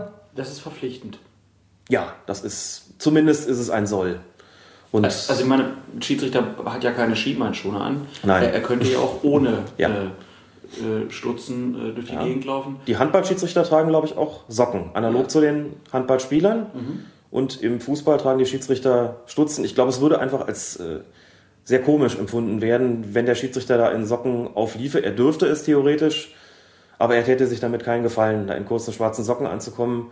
Wobei man dazu sagen muss, dass es unter diesen modischen Aspekten trotzdem manchmal ein bisschen seltsam ist, denn äh, ich bin zwar keiner, der dazu neigt, sonderlich braun zu werden im Sommer, aber wenn ich dann, äh, also meine Spiele hatte, dann, äh, wenn ich dann kurze Hosen trug, äh, außerhalb des Spielfeldes, sah man immer sozusagen, ne, also am weißesten waren dann immer so meine Unterschenkel, nämlich, äh, also die, da waren halt die Stutzen drüber und äh, der Rest war dann bis zum Beginn der Hose dann, dann braun. Also haben Schiedsrichter dieselben. Probleme wie Radfahrer im Prinzip. Schiedsrichter haben, das haben Radfahrer Kniestrümpfe? Nein, Radfahrer haben auch immer ja dieselben Klamotten. Aber so Und wenn die- die stundenlang ja. in der Sonne fahren, Ja, ja, ziehen dann ihre Trikots aus, dann haben Genau. die nur braune Arme und äh, ein bisschen braune Knie und der Rest ist käseweiß. Nur dass wenn man, so ist es, nur dass wenn man als äh, Schiedsrichter unterwegs ist. Also wenn man dann kurze Hose im, im Alltag anzieht und die Leute gucken und sagen, ja, weiße Beine und aber nur unten rum, dann kommt ja als nächstes Ding, trägt er etwa Kniestrümpfe. Ein weiterer Grund, keine kurzen Hosen zu tragen im zivilen Leben. Ich bin sowieso ein Verfechter von langen Hosen. Nur als Schiedsrichter, wie gesagt, ist, äh, fügt man sich dann natürlich der, der Etikette und trägt da auch die entsprechenden kurzen Beinkleider. Wichtig natürlich auch beim Schiedsrichter, wir haben es gesagt, gelbe, rote Karte ist natürlich dabei. Du brauchst was zu schreiben, du brauchst eine Karte und du brauchst eine Pfeife. Ja. Da gibt es auch eine Evolution im Prinzip. Also ich denke mal jetzt in der Zeit, in der du gepfiffen hast, Genau. du hast zig unterschiedliche Modelle dann auch irgendwann gehabt. Obwohl so viele werden es nicht gewesen sein, aber äh, ich erinnere mich noch früher gab es die mit der Kugel, Genau. mittlerweile sind das ja so Hightech-Dinger. Richtig. Man kann im Grunde ganz viele verschiedene Modelle, würde ich gar nicht so sehen. Ich würde es auf zwei reduzieren, die mit Kugel und die ohne Kugel. Als die sogenannte Fox 40 eingeführt worden ist, das, ist die, das war die damals die erste kugellose Pfeife, zumindest firmierte das so. Das ist die Pfeife, die die Schiedsrichter eigentlich bis heute verwenden. Und der Hersteller wirbt heute noch mit dem, äh, mit dem Slogan, auch im lautesten Stadion unüberhörbar. Kann ich bestätigen. Das tut wirklich in den Ohren weh, wenn man sie nicht selber im Mund hat. Ähm, aber soll ja auch den, für den entsprechenden Respekt sorgen. Und als die Pfeife eingeführt wurde, habe ich den Rest komplett entsorgt, denn wenn man die einmal verwendet hat, will man eigentlich nie wieder eine andere gebrauchen. Ich habe einen sehr interessanten Beitrag über diesen Hersteller aus dem Sauerland gehört, bei D-Radio Wissen, den werde ich ja auch äh, direkt mal über den Blog äh, verlinken. Da wurde dann auch äh, beschrieben, dass die einen Orgelbauer dabei hatten bei der Entwicklung dieser Pfeife, äh, um ein neues Modell zu, zu generieren. Und dann wurde auch berichtet, dass äh, es auch persönlich angefertigte Pfeifen gibt mit Gravur, die dann bis zu 200 Euro kosten. Das mag wohl sein. Meine, wenn es Fußballschuhe gibt, auf denen der Name des betreffenden Spielers aufgedruckt ist oder in Schuhe, in die, in die der Namenszug eingestickt ist, warum soll es nicht auch Pfeifen geben, auf denen der Name des Schiedsrichters stand? Ich persönlich habe solche personali personalisierten Modelle aber nie gehabt. Gut, dann lass uns diesen Recht- und Pflichtenteil mal äh, abschließen und uns einen Moment über die Vorteilsregel unterhalten, die ja auch wesentlich ist, ähm, äh, gerade im modernen Fußball, würde ich sagen.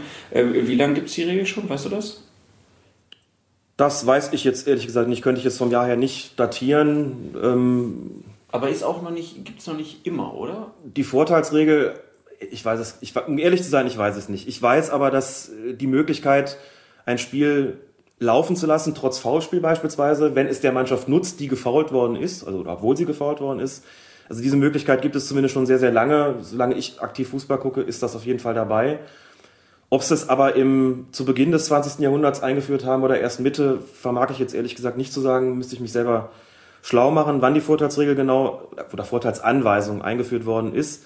Auch das ist übrigens ein Beispiel, vielleicht sogar das Schönste für Ermessensspielraum. Das heißt ja auch, dass der Schiedsrichter schauen soll, ob die Mannschaft eben trotz eines Vergehens gegen sie, sprich Foulspiel oder Handspiel, ähm, nicht möglicherweise einen Vorteil daraus ziehen kann, dass der Schiedsrichter nicht pfeift.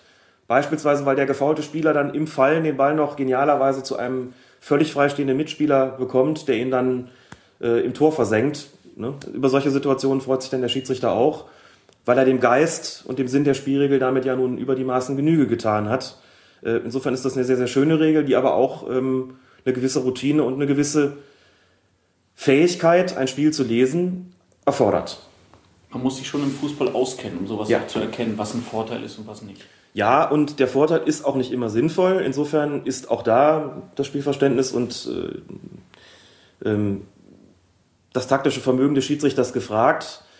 Wenn ein Spiel durch sehr, sehr viele Fouls geprägt ist, wird immer gesagt, dass Vorteil auch nicht besonders sinnvoll ist, weil das eigentlich die Gefahr, dass da nur noch umso mehr geknüppelt wird, ähm, heraufbeschwört.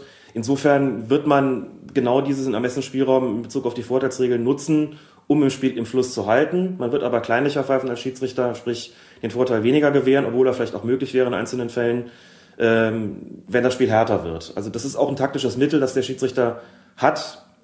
Im Grunde auch ein disziplinarisches Mittel, der den Mannschaften anzeigen kann, ähm, welche Linie er jetzt gerade bevorzugt und wie weit er sozusagen die Spieler ähm, gehen lassen möchte im, im, jeweiligen, im jeweiligen Moment. Also es kann sehr, sehr sinnvoll sein, diesen Vorteil einzusetzen.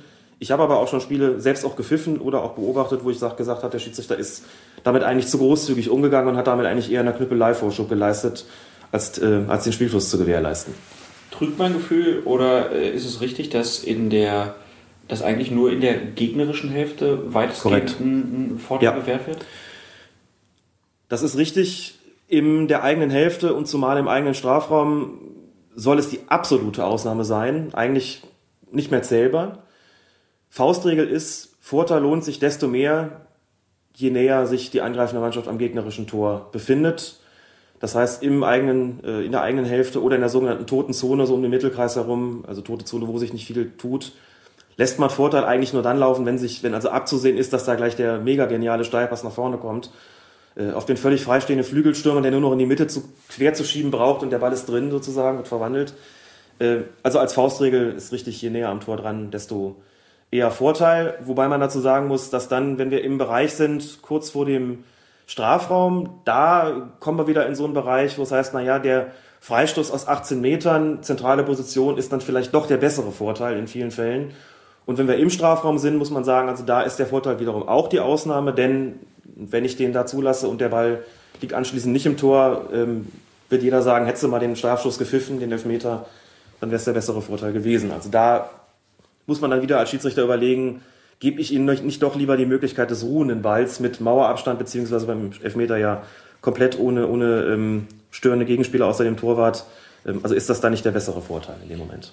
Wenn dann mal aber ein Vorteil, vor allen Dingen, wenn es noch in der eigenen Hälfte war, gegeben wurde, dann sieht man oft Schiedsrichter, die dann mit beiden Armen nach vorne gestreckt, äh, nach vorne sprinten. Ja.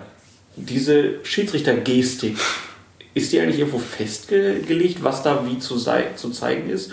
Oder ist das einfach irgendwas, was sich so über die Jahre eingebettet hat und mittlerweile machen es halt alle so und jeder weiß, was was zu bedeuten hat? Es gibt hier durchaus in der Regel 5 äh, einige Diagramme, ähm, in denen der Schiedsrichter gezeigt wird, wie er anzuzeigen hat. Und in der Tat ist es beim Vorteil so, dass wir den Schiedsrichter hier leicht in die Knie gehend äh, sehen, wie er beide Arme äh, von sich wegstreckt ähm, die Anweisung des DFB lautet allerdings in diesem Fall eher, dass der Vorteil mit einem Arm anzuzeigen ist. Also ich mache es mal kurz. Der Schiedsrichter sollte nicht allzu theatralisch sein und trotzdem deutlich, eine deutliche Körpersprache haben. Er steht aber nicht im Mittelpunkt, insofern soll er da jetzt nicht, äh, nicht den, den, den, sich zum Affen machen und äh, er soll, wie man hier schon sagt, er soll keine Flugzeuge einwinken. und das, manche Kollegen neigen da ein bisschen zu sehr zur, zur Theatralik dazu muss man auch noch sagen, Vorteilsregel, ähm, er hat die Möglichkeit, den Vorteil zu geben und er kann dann auch zwei bis drei Sekunden abwarten und sollte der Ball in dieser Zeit, sollte der Vorteil in dieser Zeit nicht eingetreten sein, kann er noch das ursprüngliche Vergehen nachpfeifen. Heißt, ich werde gefault, der Schiedsrichter entscheidet auf Vorteil, der Vorteil tritt nicht ein, dann kann er den Freistoß für mich noch geben. Das geht. Sollte klar sein. Aber äh, wir haben es eben gesagt, in dem schönen Regelheft sind ein paar schöne Bilder von Schiedsrichtern, was sie wie anzeigen können. Äh, dazu gibt es auch noch ein paar Bilder dazu, wo der Schiedsrichter sich auf dem Feld zu befinden hat, bei welcher Situation. Das ist jetzt hier im Podcast vielleicht auch schwieriger zu beschreiben. Genau. Das soll sich jeder äh, dann auch mal angucken. Das ist auch ganz interessant. Äh, ein Punkt, den ich aber noch gerne ansprechen würde, das sind die verletzten Spieler. Da gibt es auch klare Anweisungen, denen der Schiedsrichter zu folgen hat. Da gibt es klare Anweisungen. Diese Anweisungen betreffen äh, im Wesentlichen den Umgang mit verletzten Spielern zunächst mal. Also, dass ein Spieler äh, kurz Betreuung in Anspruch nehmen darf, aber nicht wirklich behandelt werden darf auf dem Platz. Das heißt, man kann hier kurz zur ersten Notversorgung, kann man Betreuer auf den Platz rufen. Anschließend muss dieser Spieler das Feld aber verlassen. Es gibt bestimmte Ausnahmen. Zum Beispiel eine Ausnahme betrifft den Torwart. Wenn der Torwart wegen Verletzung behandelt wird, muss der nicht anschließend den Platz verlassen und darf erst nach der nächsten, nach der Spielfortsetzung wie den Platz wieder betreten, sondern der darf dann auf dem Platz bleiben. Das ist eine der Ausnahmen. Ich führe jetzt nicht alle auf. Es ist auf jeden Fall die wichtigste. Ähm, ein Punkt, der nicht ganz ohne ist, betrifft genau diesen Punkt, den ich gerade angesprochen habe. Ich lasse mich kurz behandeln, muss anschließend den Platz verlassen und dann darf dann erst wieder drauf, wenn das Spiel fortgesetzt wird. Und da gibt es Extremfälle, die es auch in der Bundesliga schon gegeben hat. Einer davon fällt mir ein vor vielen Jahren, betraf Toni Polster, damals erster, erster FC Köln, wurde im Strafraum gefault und zwar so, dass eine Verletzungsbehandlung notwendig wurde. Polster war aber damals auch der etatmäßige Elfmeterschütze beim ersten FC Köln, wäre also eigentlich äh, vorgesehen gewesen, um diesen Strafstoß auch auszuführen. Das durfte er aber nicht, denn er war ja kurz auf dem Platz behandelt worden musste diesen Platz verlassen. Er durfte erst wieder den Platz betreten nach der Spielfortsetzung, die dummerweise auf Elfmeter lautete. Das hieß, Polster durfte diesen Elfmeter nicht ausführen. Hat sich furchtbar aufgeregt darüber, womöglich weil er die Regeln nicht kannte. Aber der Schiedsrichter hat korrekterweise darauf bestanden, es schießt jemand anders. Ich, ich habe vorhin vermutet, ich glaube, es war Ordenewitz, äh, der ausgeführt hat, aber sicher bin ich mir da jetzt nicht. Das ist so ein Extrembeispiel. Ansonsten ist es ja so, der wird kurz draußen behandelt, da geht das Spiel weiter und irgendwann winkt er von draußen, der Schiedsrichter ruft ihn dann wieder rein. So sieht das ja normalerweise aus, aber wie gesagt, in Extremfällen, ähm, wie diesen, dieser geschilderten Elfmeterszene, führt es auch mal dazu, dass ein Spieler eben einen Strafstoß nicht ausführen darf. Was auch festgelegt ist, zum Beispiel, nehmen wir an, ein Spieler begeht ein Foul und verletzt sich dabei selbst. Und das Foul ist auch noch von der Art, dass der Schiedsrichter ihm die gelbe Karte zeigen möchte. Dieser Spieler liegt aber am, am Boden und wälzt sich und äh, der Schiedsrichter ist also äh, gehalten, die gelbe Karte nicht einem liegenden Spieler zu zeigen.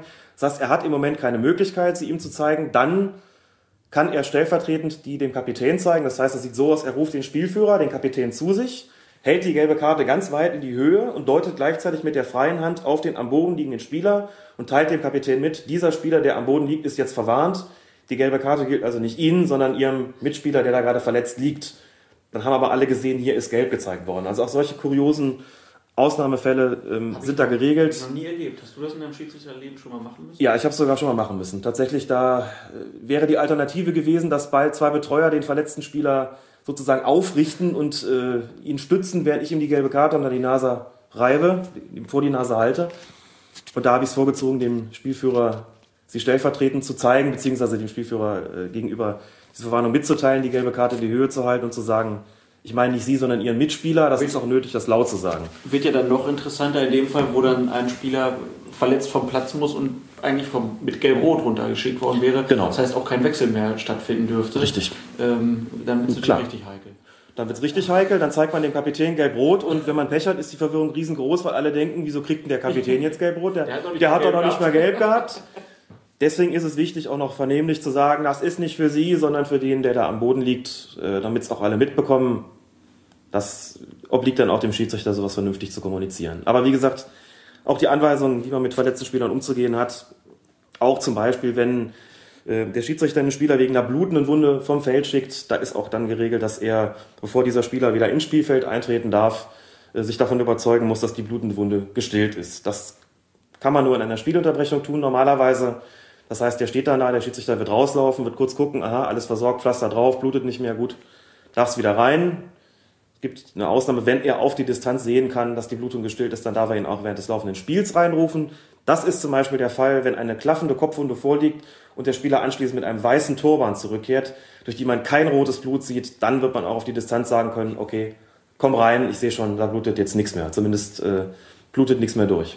Der Dieter Höhnes-Fall. Der Dieter Höhnes-Fall, denn auch mit blutverschmierter Kleidung darf man sehr zum Leidwesen aller Fußballromantiker äh, nicht am Spiel teilnehmen. Also Dieter Höhnes müsste sich heute den Turban nochmal wechseln lassen. Und das Trikot auch. Und das Trikot, war es blutig? Es war ja ohnehin ich rot. frage Ich jetzt weiß auch mal, wenn, wenn er jetzt, es gibt ja dieses eine Foto von so einem englischen Nationalspieler, irgendwie, was da ganz bekannt ist, Mhm. komplett blutiges Trikot, äh, der dürfte, der müsste sich ein neues Trikot. Der müsste sich heute ein neues Trikot zulegen. Exakt, genau. Ist eingeführt worden, die Geschichte mit der blutenden Wunde im Zeitalter von AIDS. Ja. Auch da zeigt sich, dass, ich, dass es auch gesellschaftliche Entwicklungen gibt, sozusagen, die sich dann auf die Fußballregeln auswirken. Denn früher war es nicht notwendig, den Platz wegen einer blutenden Wunde zu verlassen. Heute ist es wegen der Ansteckungsgefahr notwendig geworden, daher auch die Anweisung an den Schiedsrichter, dafür Sorge zu tragen, dass die Blutung gestillt ist, bevor er den Platz wieder betritt, also der verletzte Spieler. Das gibt auf jeden Fall Sinn. Wie ist es denn generell für einen Schiedsrichter äh, mit der Haftbarkeit? Also das äh, habe ich, äh, ist ja auch ein wichtiger Punkt. Ähm, wie kann ich als Schiedsrichter eigentlich für Fehlentscheidungen oder so äh, haftbar gemacht werden? Oder wenn sich ein Spieler vielleicht verletzt, weil ich sage, man kann hier spielen, aber es war ein zu eisiger Boden dann irgendwie und dadurch hat sich jemand verletzt, bin ich als Schiedsrichter da dann haftbar zu machen? Nein, bist du nicht. In den Fußballregeln steht auf der Seite 29 unter den Entscheidungen des International Football Association Board, kurz IFAB, ähm, der sogenannte Haftungsausschluss. So heißt das, glaube ich, bei den Versicherungsexperten, nicht wahr? Und da steht, dass du nicht haftbar zu machen bist für alle möglichen Fehlentscheidungen, zu denen beispielsweise auch der Fall gehört, dass ein Spieler sich verletzt auf einem wie auch immer gearteten problematischen Untergrund, den der Schiedsrichter vorher aber für bespielbar erklärt hat. Das Ganze wird natürlich festgelegt, weil das Risiko, dass man als Schiedsrichter sonst einginge, unüberschaubar würde und der Gedanke daran, dass man da äh, sozusagen zahlungspflichtig würde bei allen möglichen Entscheidungen, die man trifft, äh, wäre einigermaßen unerträglich. Im Grunde wird da nicht nur die Haftung ausgeschlossen, sondern auch klar gemacht, wenn man Fußball spielt, hat man gewisse Risiken zu tragen und in Kauf zu nehmen. Äh, es kann halt nicht das ganze Leben abgesichert sein. Und diese Risiken vor allen Dingen, die trägt man selbst und nicht Genau. irgendwer anders. Ähm, ein letzter Punkt ist noch der Unterpunkt mehrere Vergehen gleichzeitig. Da ist auch klar festgelegt, was man machen muss. Es kommt nicht auf die Reihenfolge an, sondern es kommt auf die Schwere des Vergehens. an. Das schwerere Vergehen, das ist ein relativ konstruiertes Beispiel, weil es auch selten vorkommt. Ähm, Gleichzeitigkeit ist ja immer, also es ist in dem Fall vielleicht relativ, sagen wir auch, es gilt auch für Vergehen, die kurz nacheinander begangen werden. Nehmen wir einfach den Fall, kurz vor dem Strafraum wird einer gefoult, ein Stürmer. Der Ball läuft aber durch und dann wird im Strafraum von einem Verteidiger ein Handspiel begangen. Würde man sagen, das Foul war zwar zuerst, aber das Handspiel ist ja, zieht ja die schwerere Strafe nach sich, nämlich den Elfmeter. Also würde man in dem Fall sagen, gibt man den Elfmeter. Das mit dem schwereren Vergehen betrifft sowohl die gleichzeitigen Vergehen als auch die Vergehen kurz nacheinander von einer Mannschaft. Werden Vergehen von zwei verschiedenen Mannschaften kurz nacheinander begangen, sprich steht erst der Stürmer im Abseits und gibt es danach ein Handspiel des Verteidigers, würde zuerst das Abseits äh, geahndet. Das heißt, es gäbe dann einen indirekten Freistoß für die Verteidigung. Das Handspiel würde gar nicht mehr wirksam. Solche Fälle sind auch geregelt, wie der Schiedsrichter da zu entscheiden hat, bei relativer Gleichzeitigkeit. Wichtiger Unterpunkt ja noch der sogenannte Schiedsrichterpfiff. Da ist ja nicht Genau. festgelegt, wie laut er zu pfeifen hat, sondern wann er zu pfeifen hat. Das ist auch nicht ganz uninteressant, weil man manchmal sich äh, gerade auf Amateurplätzen sich nicht sicher ist, muss der Spieler, äh, muss das Spiel vom Schiedsrichter weiter äh, freigegeben werden oder darf man einfach loskicken? Richtig, es gibt Schiedsrichterpfiffe, die zwingend sind. Dazu gehört der Pfiff beim Anstoß, erste, zweite Halbzeit und nach dem, nach dem Tor.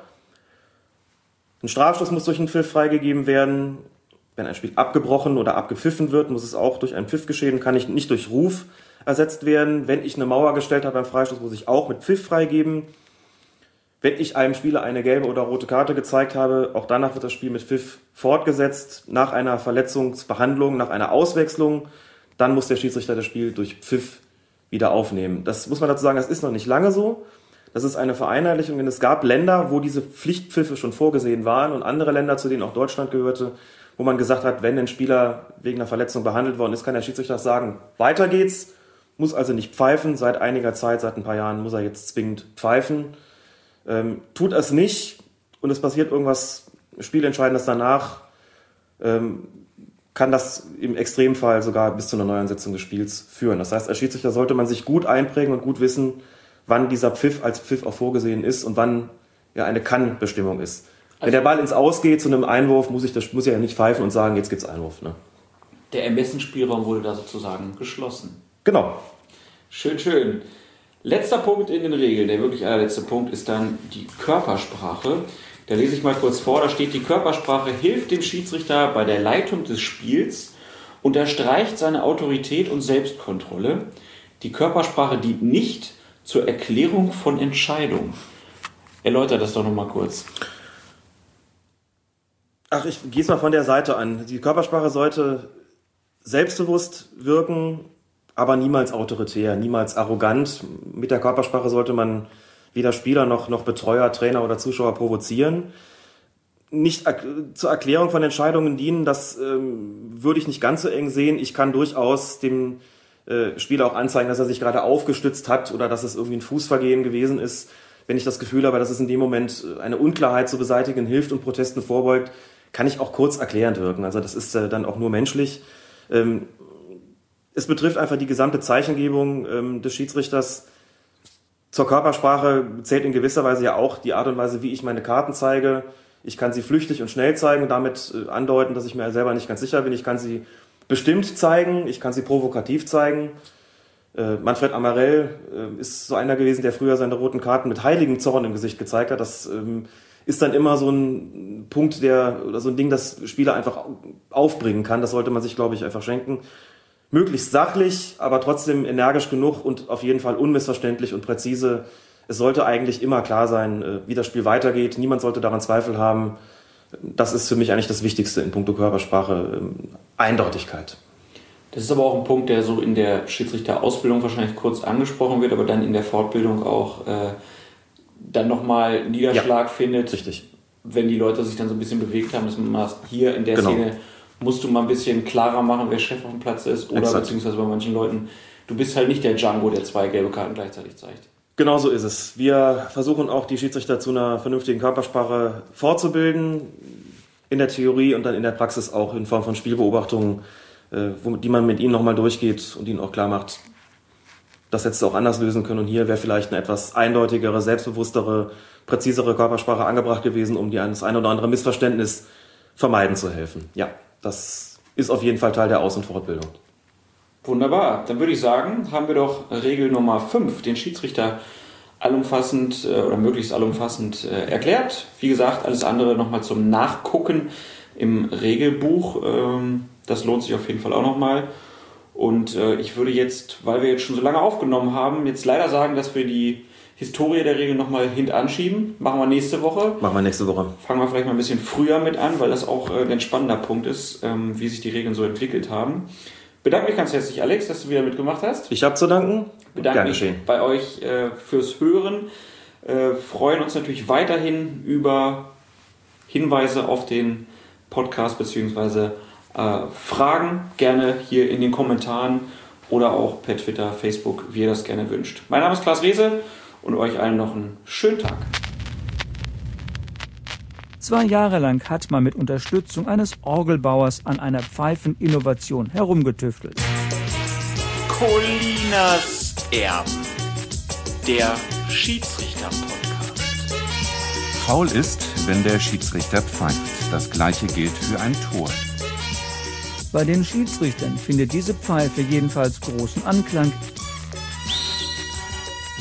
Es muss die Chemie zwischen Schiedsrichter und Pfeife muss stimmen. Colinas Erbe. Colinas Erbe. Der Schiedsrichter-Podcast.